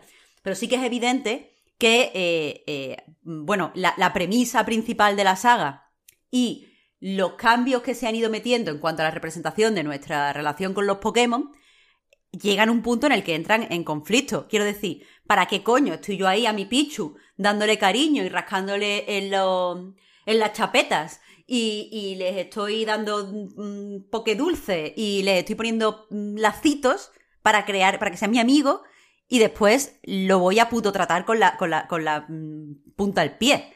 ¿Sabes? Ese tipo de incoherencia que se han, ido profundizando, porque al fin y al cabo, cuando, cuando el juego salió, no, no te dejaba, eh, o sea, te daba la idea de sí, hay que respetar a los Pokémon, son malos la gente que quiere esclavizar a los Pokémon, aunque tú lo estuvieras esclavizando, pero quieras que no, no, no veías a los Pokémon mm, tan bien, no podías acariciarlos, no había sistemas por el que los escuchaba y te hacían carantoña. Y ese, ese tipo de, de discrepancias, que en las que en la saga ido profundizando, a mí personalmente me molestan y creo que hay muchas. Esa es la más evidente, pero yo creo que hay muchas, muchas, muchas, muchas discrepancias de estas. Creo que el juego necesita traer a, diseñadores pues con una idea más, eh, con una, una experiencia más actual que pulan este tipo de cosas para que la experiencia sea más sólida. Es que creo que Pokémon ha ido perdiendo eh, solidez en cuanto a, a- a la propuesta que te, que, te, que te presentaba. Y yo creo que se puede mantener los orígenes y, y no, y no hacer algo, o sea, podemos mantenernos en el, en el núcleo, en, los pilares de la saga, sin tenernos que ir a hacer cosas im- hiperimpresionantes que no tienen nada que ver con Pokémon, pero quieras que no, hacer todo más coherente, hacer todo más cerrado y hacer todo más... eh, ya te digo, más, más, eh, más con cabeza. Es que ahora mismo me parece que, que se han ido añadiendo cosas, se han ido añadiendo cosas, se han ido añadiendo cosas, pero no, no se han terminado de pulir de integrar al fin y al cabo en los que eran los pilares. Y creo que eso es lo que resienta a todos los juegos de Pokémon y creo que es lo que nos da al final a todos tanta pereza. El, vale, nos vamos a volver a encontrar con esto, que es exactamente igual y siempre queremos ser un entrenado Pokémon y siempre somos unos niños y siempre somos no sé qué y siempre hay mm, pueblo tras pueblo y siempre no sé qué, pues es que, eh, lo que lo que lo hace repe- yo no digo añadir más cosas, yo lo que digo es pulir aquello que lo hace repetitivo y aquello en lo que entra contradicciones para que sea un juego más actual y más eh, tenga más puntos de interés, básicamente. Sin duda, sin duda. Habrá quien te diga lo contrario, ese es el problema. Yo, yo estoy contigo, ¿eh? O sea, le, le iría po- porque, porque tiene más o menos todo ya dispuesto para que haciendo ajustillos aquí, allá y allá, de pronto se puedan hacer muchas más cosas. Los juegos de Pokémon más interesantes Claro, de los eso- últimos eso años son los que no son de combate.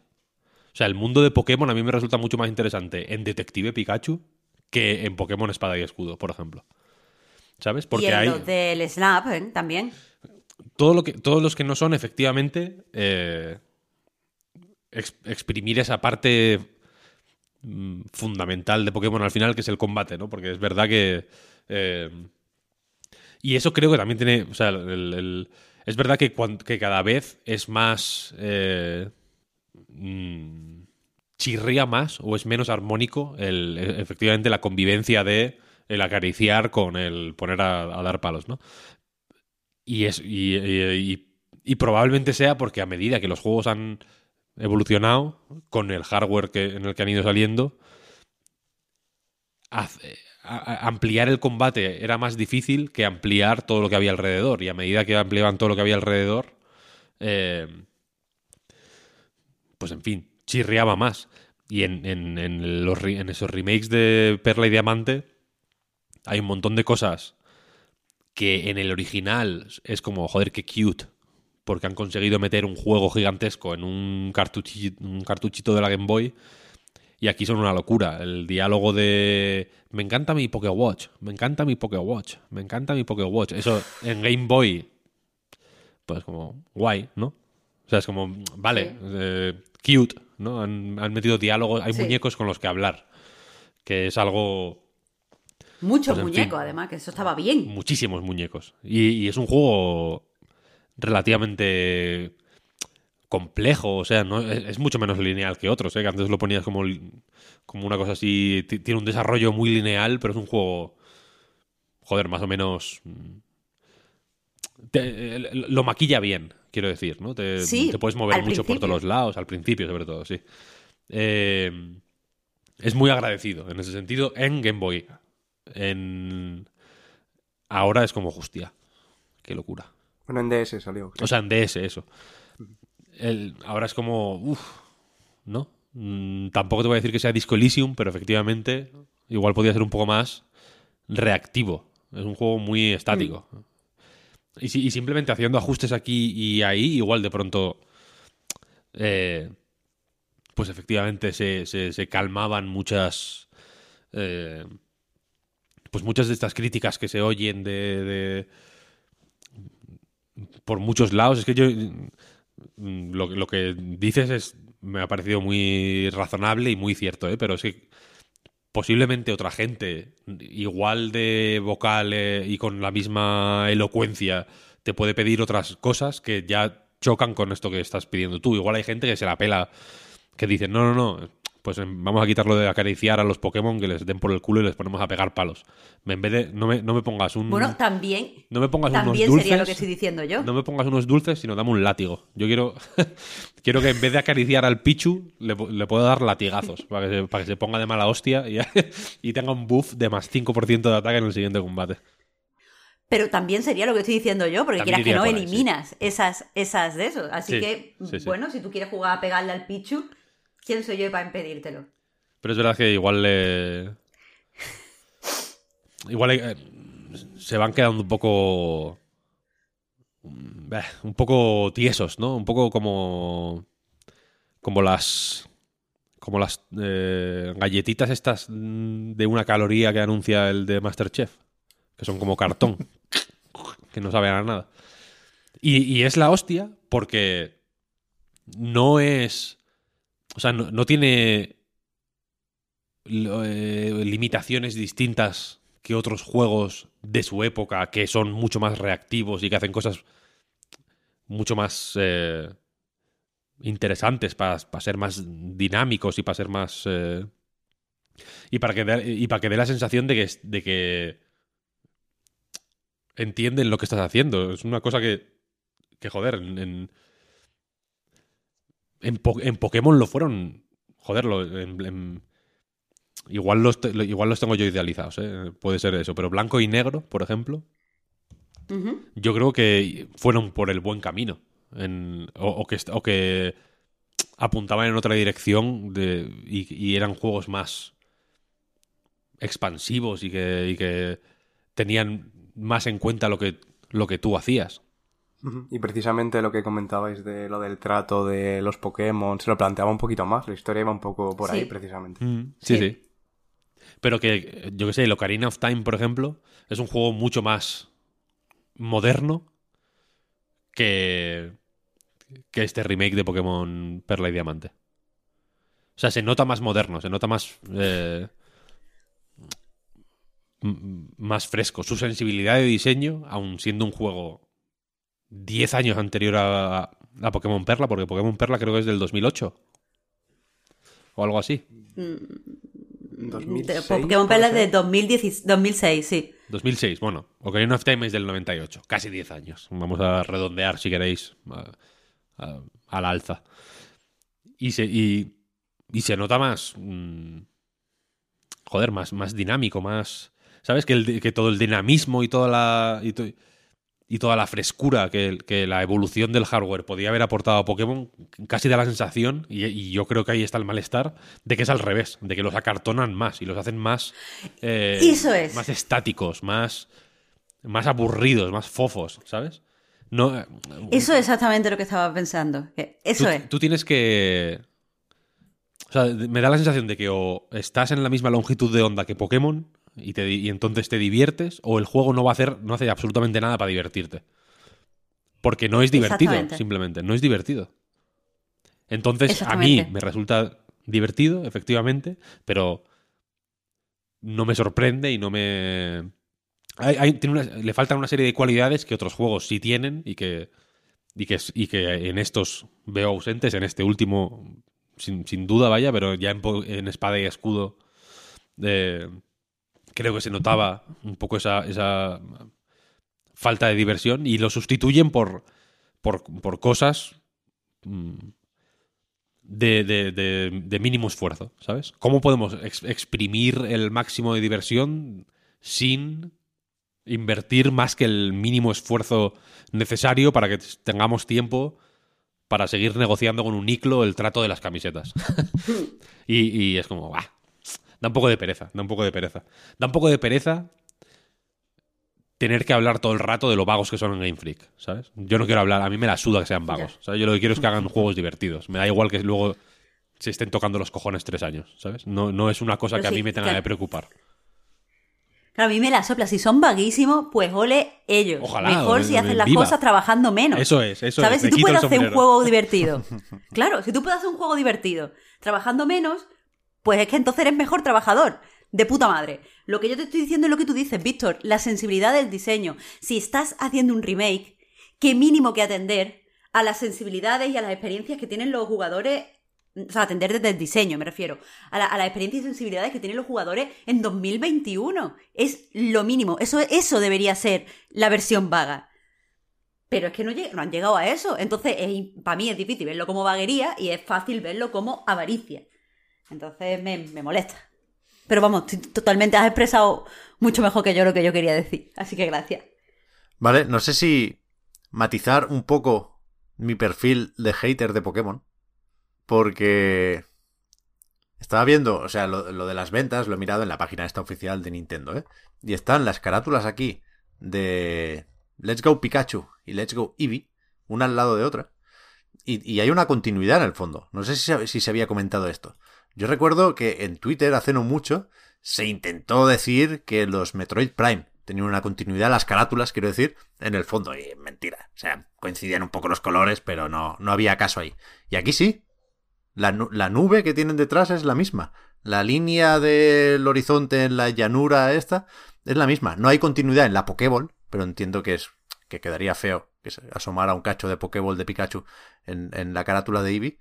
Pero decía que ahora dentro de eh, es- ese perfil o ese papel del hater de Pokémon, voy a ser defensor de Let's Go para tocar un poco más los cojones.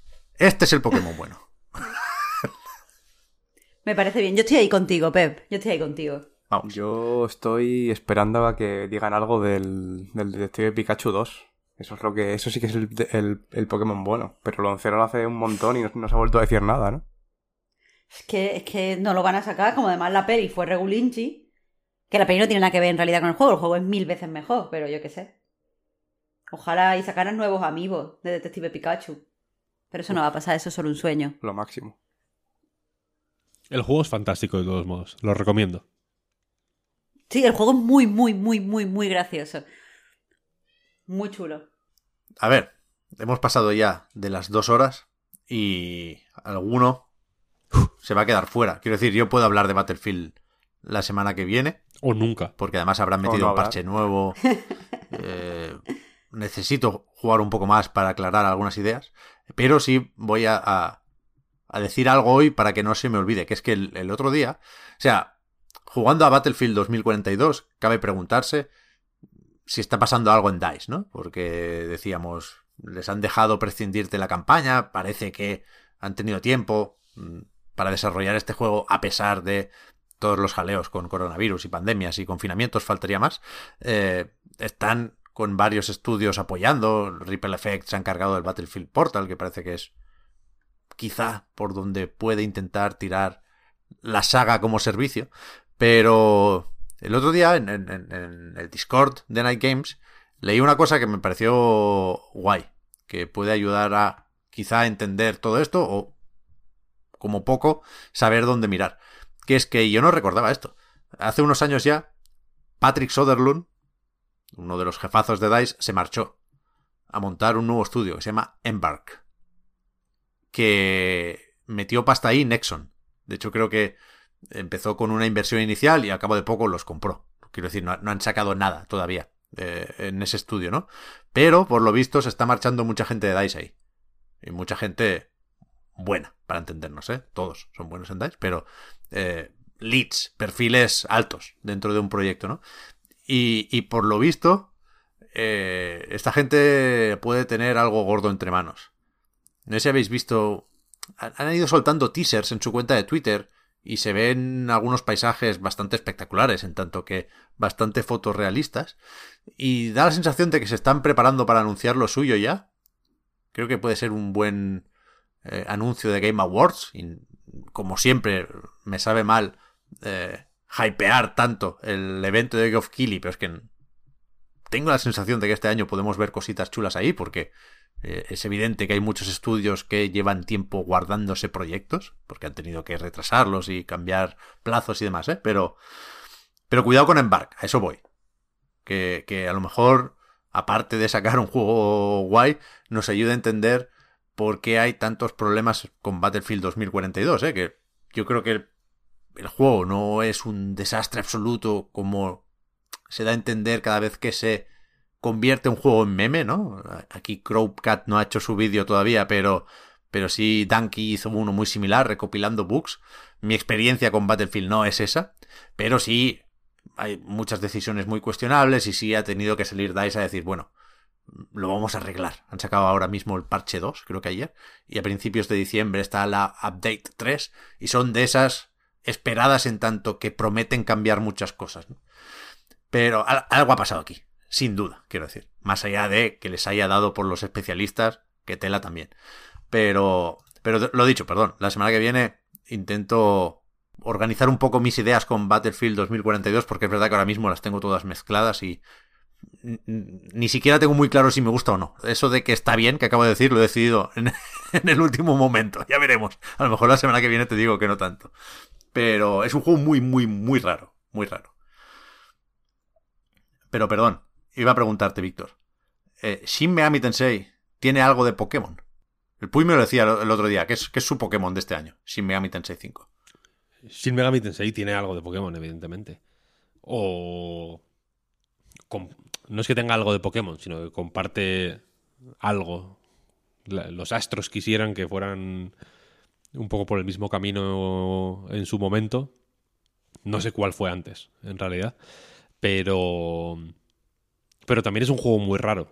Ya que decías, hablabas de juegos raros, Shin Megami Tensei 5 es un juego muy raro, como han sido raros todos los Shin Megami Tensei. Si persona, personas para normies, Shin Megami Tensei es para eh, los men of culture, como yo. eh, la relación no es arbitraria, sino que persona es Shin Megami Tensei dos puntos persona, ¿no? En, en principio nació como uh -huh. spin-off. El primero se llamó así. Sí, se dice, o sea, es, es, la típica, el típico fun fact que se saca siempre a colación. Entiendo que habrá gente que esté hasta los huevos ya de escucharlo porque no me he parado a comprobarlo, pero estoy seguro de que en el 100% de los análisis de, de Shin Megami Tensei 5 que se han escrito en todo el mundo, se dice esto en el primer párrafo. animo a todo el mundo a que lo compruebe. Pero bueno, dejan de eh, ser las dos ya sagas con entidad propia, vaya. Y ahora, claro, cada uno ha ido por su lado. Persona, evidentemente, se ha hecho más eh, popular. Merecidamente, porque Shin Megami Tensei eh, ha decidido, con, pues, con mucha sabiduría, a mi parecer, mantenerse duro como, como la más dura de las piedras que han existido en este mundo. Y Shin Megami Tensei 5 es la prueba de ello, porque es un juego eh, increíblemente oscuro, increíblemente difícil, increíblemente obtuso. Eh, es increíble en muchas cosas. He dicho increíblemente tres veces, pero porque es un juego eh, muy sorprendente. Porque es. Es algo así como Shin Megami Tensei 3 hecho superproducción. No es una. No es un. No es el juego más puntero del año, ni es. Eh, lo que uno. En lo que uno piensa cuando piensa en triple SAS pero es un juego sorprendentemente rotundo y sólido que básicamente propone algo eh, parecido a Shin Megami Tensei 3 en el sentido de que eres un estudiante pues que de golpe y porrazo, aquí de golpe y porrazo de una forma mucho más súbita que en Shin Megami Tensei 3, se encuentra en el inframundo eh, y eh, asumiendo una forma demoníaca que le permite eh, pues combatir y acceder a una serie de poderes sobrenaturales, luchar contra los demonios que habitan en el inframundo, en, un inframundo que es una especie de Tokio post-apocalíptico, eh, y al mismo tiempo también le permite entablar conversaciones con los demonios, que es donde está la parte de Pokémon, ¿no? El combate de Shin Megami Tensei, la gran peculiaridad probablemente sea que puedes aparte de cascarles hostias y tirarles magias a los enemigos, puedes hablar con ellos. Y hablando con ellos, si la cosa va bien, eh, la cosa va más o menos bien en función de X parámetros que nunca son del todo claros, pero que aprendes a vivir con, ellos. A veces, pues no les sale de los huevos hablar contigo, a veces solo, solo hablan contigo si tienes a otro tipo de demonio en el equipo, por ejemplo o a veces puedes persuadirles para que vayan contigo, pero de pronto te dicen, oye, pero si eres un tirillas, ¿no? Si de pronto el enemigo es súper fuerte y tú eres X niveles, estás X niveles por debajo de la cuenta, pues para no desequilibrar aquello te dice, yo con tirillas no voy y tal, y se, marchan, ¿no? Em, y así, hablando con los enemigos, los vas persuadiendo para que se unan a ti para que se unan a tu equipo. Mm, luego los puedes ir fusionando, puedes ir eh, sacándoles esencias para eh, conseguir algunos de sus poderes, etcétera, etcétera, ¿no? Y hay un sistema de creación de equipo que eh, son los equipos son de cuatro en total, pero puedes llevar más contigo. Puedes llevar como ocho, creo, en total. Y con esos ocho, pues eh, tu equipo son cuatro, tú más otros tres, y pues, pues para tener ahí versatilidad, ¿no? Y ir pudiendo hacer tus equipos sobre la marcha, pues eh, puedes tener hasta ocho en la reserva para combinar en función de lo que la situación eh, requiera. Que es algo que hay que hacer muy a menudo, porque es un juego muy puñetero. una, otra de las bases, otro de los pilares fundamentales del sistema de combate es una cosa que así dicha o sobre el papel puede parecer que está OP que te cagas, como dice la gente joven ahora, pero que en realidad se, joder, se hace necesario. Y es un sistema por el cual si haces un ataque crítico o si explotas una debilidad de los enemigos, que es una de las también eh, uno de los eh, elementos básicos de, pues de, de, toda esta saga de Atlus, con spin-offs incluidos, incluso el eh, Tokyo Mirage Session se llamaba, ¿no? El de, el de Wii U. también tiene algo, algo por ahí, que es que si explotas debilidades o haces ataques críticos, tu turno no cuenta. O tienes un turno, ganas un turno extra, ¿no? Hay, arriba hay un indicador de cuántos turnos te quedan. Cada turno pasas al siguiente, al siguiente miembro de tu equipo. Si haces un ataque crítico, el puntito, en vez de irse, se pone como a brillar y eso significa que has ganado un turno. Entonces, si te las apañas bien, no siempre se puede. A veces es cuestión de suerte, pero si te las apañas bien, puedes hacer, en vez de cuatro ataques, ocho. Esto ya digo, de, primeras dices, joder, esto está súper OP.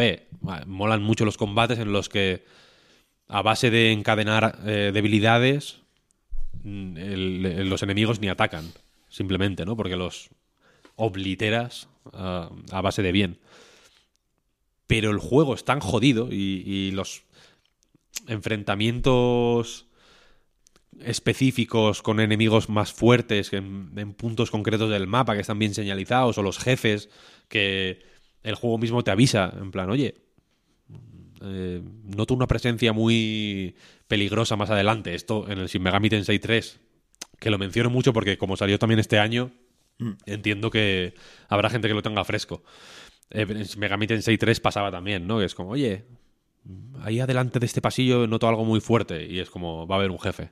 Ve, a guardar. Porque no hay auto guardado. Así que mejor que vayas a guardar porque si no eh, estás jodido.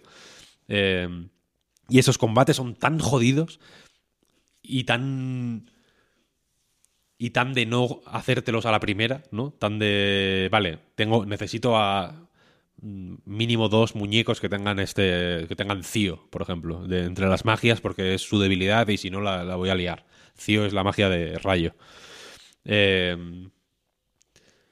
y son, tan chungos que necesitas todo lo más OP que puedas para salir adelante. Hay modos de juego más fáciles, hay uno que se llama...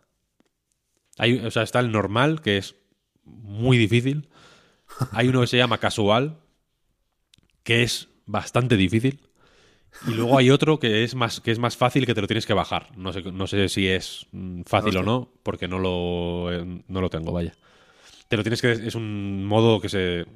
Las voces en japonés y este modo de juego hiper fácil son descargas. Gratuitas, pero descargas, vaya. Eh, pero es un juego exigente, vaya. Que. Que tiene un rollo raro porque como Shin Megami Tensei 3 es sorprendentemente mm, escueto. Son unos juegos con eh, más que historias potentes. Creo que Persona 5, por ejemplo, tenía una historia más desarrollada y más extensa y más con más chicha. Son juegos que se basan mucho en ideas que te van llegando por goteo y que se basan mucho más en, en el ambiente, que en lo que te rodea, en, en cierta sensación que se forma pues viendo por las ruinas de Tokio y el infierno y, cómo se comportan los demonios que el juego lo utiliza de una forma muy guay para para que sea como todo vale es un mundo rollo el final de Madre de Aronofsky ¿sabes? Que es como hiper caótico y, oscurísimo y jodido y que te aturde y que de pronto no sabes qué esperar porque sabes que todo puede pasar.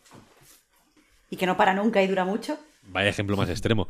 Aquí dura todo el juego, porque todo, todo el juego es así, ¿sabes? Es un no parar de demonios de formas totalmente arbitrarias y random, insultándote, diciéndote que no quieren hablar contigo, eh, de pronto estando como de buen rollo, pero, mm, joder, te metes en ese flow, ¿eh? O sea, es, una, es así, pero el juego sabe hacer que te metas en esa eh, dinámica y, y, una vez que estás dentro es más fácil que esas ideas, eh, pues muy son ideas como eh, sobre ética y, y sobre ontología y sobre metafísica muy bíblicas en dimensiones y en origen. Porque el juego empieza con hablando del, del paraíso y de la serpiente y de no sé qué, no sé cuál. Y, y te las va metiendo de formas que no son muy eh, de que te quede claro esto es lo bueno, esto es lo malo, te quiero contar esto, ¿no? Sino que te pone en un rollo de pensar. Es un juego en el que la cabeza no te voy a decir que esté en, ef- en efervescencia todo el rato, pero sí que sí que te hace pensar, sí que te anima a darle vueltas a X ideas. Es un juego que eh, se le da más o menos bien eso de una manera que yo creo que es buscada porque lleva siendo así cinco juegos. Más de cinco juegos. Hay más de cinco Shin Megami Tensei. El 4 fueron dos partes, por ejemplo. Un juegazo. Atlus, por favor. John Atlus. Haz un port de Shin, de Shin Tensei 4. Que esté el 4 y eh, Apocalypse, que era la segunda parte. Por favor, solo te pido eso. Eh, porque son juegos que son así. O sea, su naturaleza es esa. Son, siempre han sido así. Y el 5, que podía.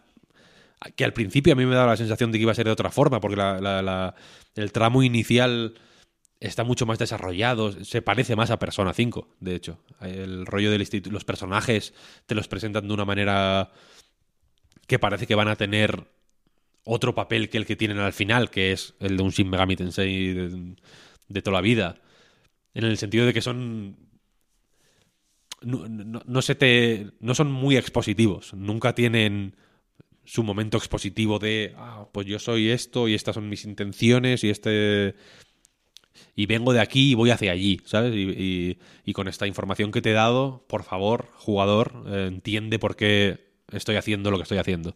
Sino que van haciendo cosas y tú tienes que interpretarlas como, como, como puedas, ¿no? Y en ese sentido sigue siendo un juego escueto y a base de, y a base de eh, ser así, creo que cada vez eh, es más, tiene más valor, gana más, eh, gana más eh, fuerza lo que intenta hacer, ¿no? Y en este caso no es distinto. Ya dije antes que llevo bastante jugado. Según How Long to Beat me lo tendría que haber pasado, pero estoy. Estoy mm, grindeando lo que necesito grindear, la verdad. Me lo estoy tomando con calma. Es un juego que se pierde un poquito a veces en el rollo mundo abierto. No es un mundo abierto per se, pero sí que tiene. eh, los, los- todas las zonas son súper amplias y tiene típicos, típicas zanahorias tontas para que explores un poquito más de lo estrictamente necesario. En plan que hay unos muñequitos que te dan. que están escondidos por ahí. Y que en la tienda te dan recompensas cuando vas. A los, cuando consigues 5 te dan tal cosa, cuando consigues 10 te dan tal cosa, ¿no? Y aparte te dan unos puntos que luego puedes usar para desbloquear otras movidas, en fin. eh, todo muy gamey y muy intercambiable. Aquí se llaman puntos de gracia, pero se podían llamar puntos de lo que sea, ¿no? Y estos muñequitos podrían ser los colos de- del Breath of the Wild, ¿no? Tendría mucho sentido en Shin Megami Tensei que te dieran una mierda al final cuando, cuando consigues todos como en el Breath of the Wild, de hecho, ¿no? Que te dan una caca. Eh, y entonces estoy un poco dando más vueltas de la cuenta. También mm, me están matando muchísimo, la verdad, lo reconozco. Porque es muy difícil, insisto, este juego. Eh, he perdido muchas veces progreso de formas totalmente estúpidas. Así que posiblemente lleve más jugado incluso de lo que dice mi partida guardada. Así que no tengo muy claro o no puedo hablar de una forma muy... o no quiero hablar de una forma muy eh, rotunda sobre hacia dónde va todo o cómo... o sobre el desenlace porque no lo he visto todavía. Pero...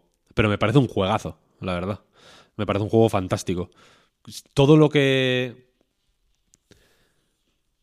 Todo lo que eh, decíamos antes de Pokémon que que son juegos blandos y hechos así un poco al tuntún y como para... como sin interés, simplemente para mm, recibir un cheque y luego firmarlo y a tomar por culo. Este es lo contrario. Es un juego que, que se nota hecho con, con mucho mimo y con mucha cabeza y con mucho interés y con mucha intención.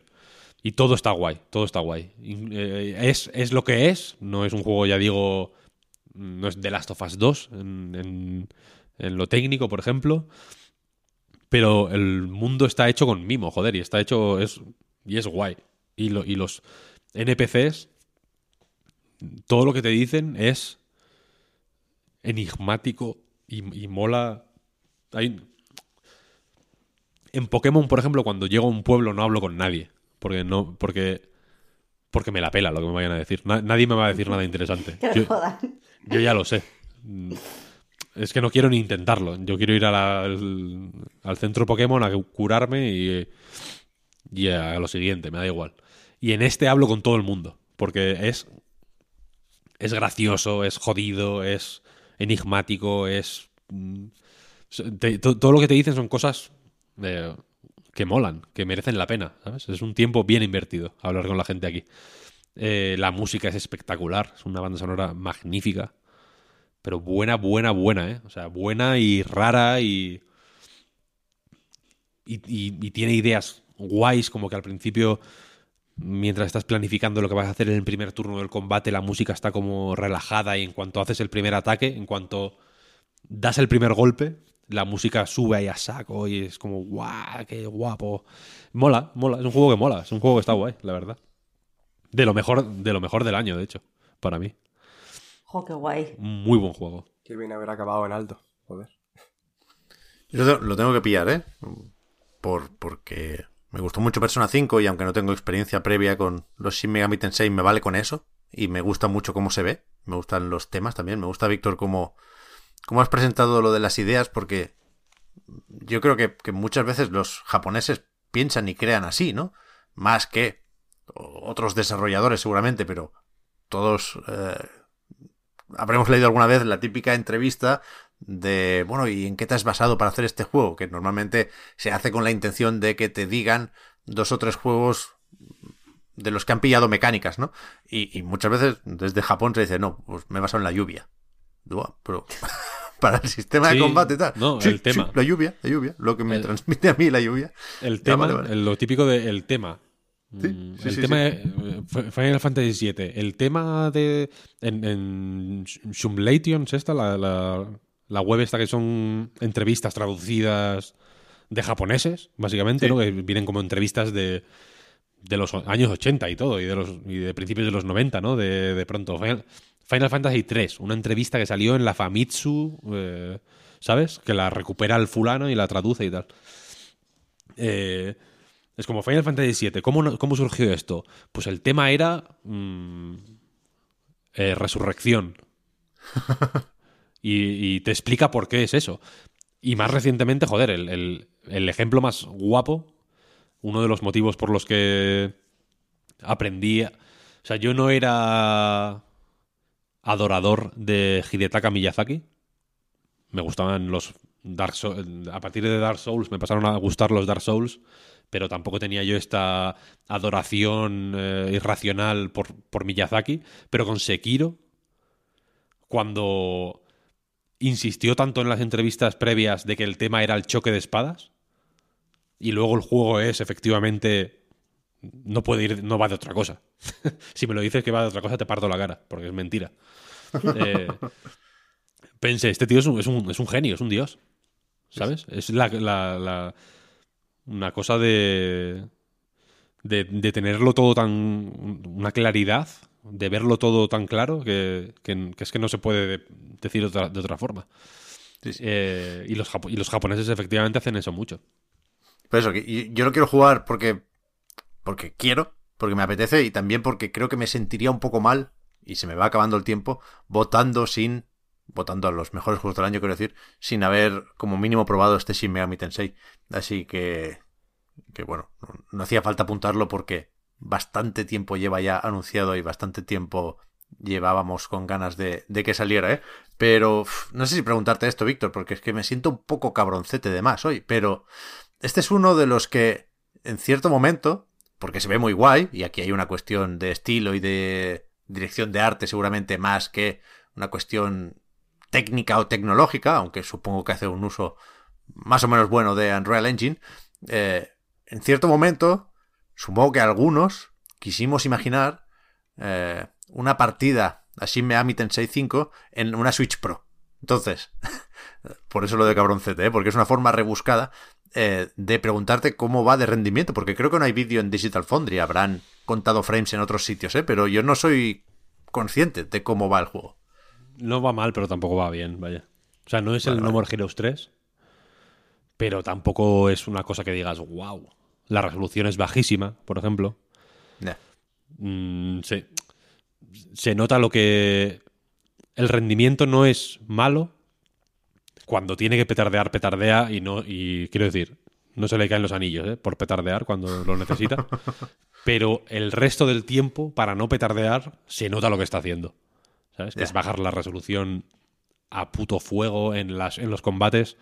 En algunos momentos se nota mucho cuando la resolución es muy baja porque el, porque los el HUD no lo es. No está en la misma resolución, ¿sabes? Entonces se ve muy definido. Que es, por cierto, idéntico al de eh, Tokyo Mirage Sessions. Es acojonante. No idéntico, pero los putos iconos son los mismos. o sea, como que han fusilado el, la interfaz a, saco. Buena idea, por cierto, porque el combate en general, aunque es prácticamente igual que el de Shin Megami Tensei 5, o sea, 3, con, con con, algún pequeño cambio, estos pequeños cambios hacen que sea mucho más dinámico, porque hay más... Eh, hay más oportunidades para aprovechar lo de enlazar los turnos. No llega a ser el Tokyo Mirage Session, que el sistema de combate era buenísimo, por cierto, eh, pero es, más dinámico. Pero la cosa es que ahí se ve que, la resolución es, más, es un poco más baja de la cuenta. O, bueno, cuando hablas con gente, ¿no? que las letras se ven súper definidas y, lo que es 3D se ve que está que está bajando de resolución todo lo que necesita para que la cosa vaya bien. Mm, ahora que hablar de Switch Pro ahora es como de la marca del perdedor, tampoco quiero ponernos tampoco no quiero ponernos ahora el, no el es como como cuando yo qué sé, cuando las tribus marcan al niño que ha nacido con la marca del lobo con una ¿sabes? Con una V hecha con sangre de, un sacrificio ritual en la frente, pero para nosotros sería una L de caca en la frente. sois unos losers por seguir pensando en la Switch Pro. Eh, y si no tengo que pensar en la Switch Pro, mm, una Play 5 no le iba mal. Te lo puedo decir. Porque, porque tiene cosas... por ahí algo, ¿no? De, de, data mining. o sea, se espera hasta cierto punto una versión de PC y otra de seguramente Play 4. No lo sabía, no lo sabía. Pensaba que era exclusivo, pero bueno, da igual. La, cuestión es que hay momentos eh, muy guapos, porque luego las cinemáticas están espectaculares, por ejemplo, son muy, muy guays. Y van guay de rendimiento también. Pero tiene cosas muy, muy guapas que podrían estar más guapas. O sea que, o sea que no es como yo qué sé, pedirle a a, un juego super next gen que, yo qué sé, que, le pegues un tiro a una palmera y se agujere, ¿sabes? Es... El, el next step está claro, que es ponerlo en la Play. Pero va, va bien, o sea, quiero decir, el rendimiento no es... Igual que en el No More Heroes 3, por ejemplo, el diseño de arte hacía todo lo que podía, pero al final el rendimiento es el que es y es una es muy pedorro y entiendo que haya peña que, le pueda echar para atrás. Aquí no. Aquí está guay. Y el, y el tipo de, y por el tipo de juego que es, molesta menos también. Ya. Decía lo del data mining porque apareció esa noticia, ¿eh? pero he dicho, la gente espera versiones de PC y Play 4. Vete a saber, ¿eh? que, que esas etiquetas podían estar ahí entre los archivos por muchas cosas y supongo que, los fans de Shin Megami Tensei llevaban ya bastante tiempo esperando eh, como para no esperar de más a unas versiones que no están confirmadas ni mucho menos. ¿eh? Eh, lo- los recuerdo, Víctor, como compañeros de viaje a los fans de Shin Megami Tensei porque llevaba más o menos el mismo tiempo anunciado que Bayonetta 3. Pero al final han ganado ellos. Al final hemos ganado todos, porque van a salir ya, los ya. dos y van a ser la puta hostia. Es verdad, ¿eh? Es que va a ser, es Qué que es increíble. Es- no, hombre, es que Marta es así, es así. Sin Mega 5. Bien, bien, bien. Magnífico. Me quito el sombrero. Bayonetta 3. ¿Tú lo has visto el tráiler? Yo lo veo todos los días. y, es lo, y es lo mejor que ha, que ha habido. No hay, es que hay- mirad el lado bueno.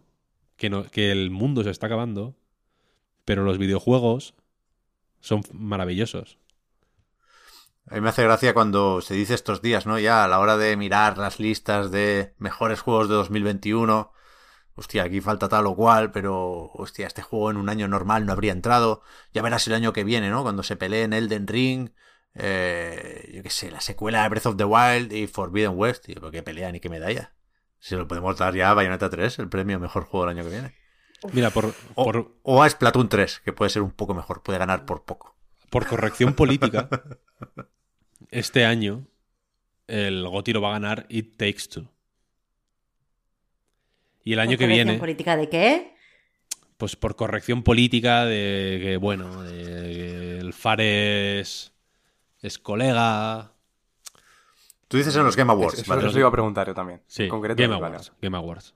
En, en A Night Games, no, evidentemente. En A Night Games va a ganar. Aquí La beta del Elden me, Ring.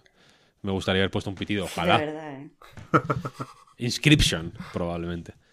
Pero en los Game Awards, efectivamente, por, co- por corrección política, insisto, va a ganar It Takes Two. Y el año que viene, yo fíjate lo que te digo, que creo que por corrección política puede ganar God of War. O, peor aún, Horizon Forbidden Ya lo ganó el primero. Va a ganar Elden Ring, va a ganar Elden Ring. Va a ganar Elden Ring, seguro. Bueno, el Pero es Breath que of the Wild. mm, se lo dieron al Sekiro. Ah, O no Elden sé. Ring o Breath of the Wild. Es verdad. Breath of the Wild sí sale. Pero en A Night va a ganar Bayonetta. En ahí va a ganar Bayonetta 3. Lo, lo Ese, la- ese es el Gothic importa. Es que no sé por qué os, os perdéis con otros Gothic que no le importan a nadie. Está escrito ya. Vaya, no quiero decir. Es que no. ya, ya, sí, no, yo, no hay yo sé votación. que, que la democracia. No hay Claro, votación. Yo sé que la democracia Ya no. está escrito el análisis, de hecho, del Bayonetta 3. En Tanto realidad no. no. hay. Pero el Goti sí. En realidad no gana nadie, ¿eh? el GOTI en A Night. O sea, que cada uno elige los suyos. Pero antes alguna vez habíamos sumado para poner uno al final. Pero hace, hace tiempo que no. Ahora Que ni siquiera todos. sumamos votos, vaya, no gana nadie. O ganamos todos. Ya, pero ah, no, no nos dejáis publicar los que decimos que Bayonetta no es el Goti. O sea, ya nos lo habéis dicho. O sea, que tu Goti no es Bayonetta, no publica. Eso es. Eso es. Y así es como se gana, Pep. Censurando. Eh, estoy viendo, hoy he tomado muchos apuntes también, me cago en Dios. Y, y estoy viendo que el, el Exo One lo hemos mencionado, no hemos hablado mucho. Pero tú me decías, Marta, que no había girito, ¿no? Que, que no hay.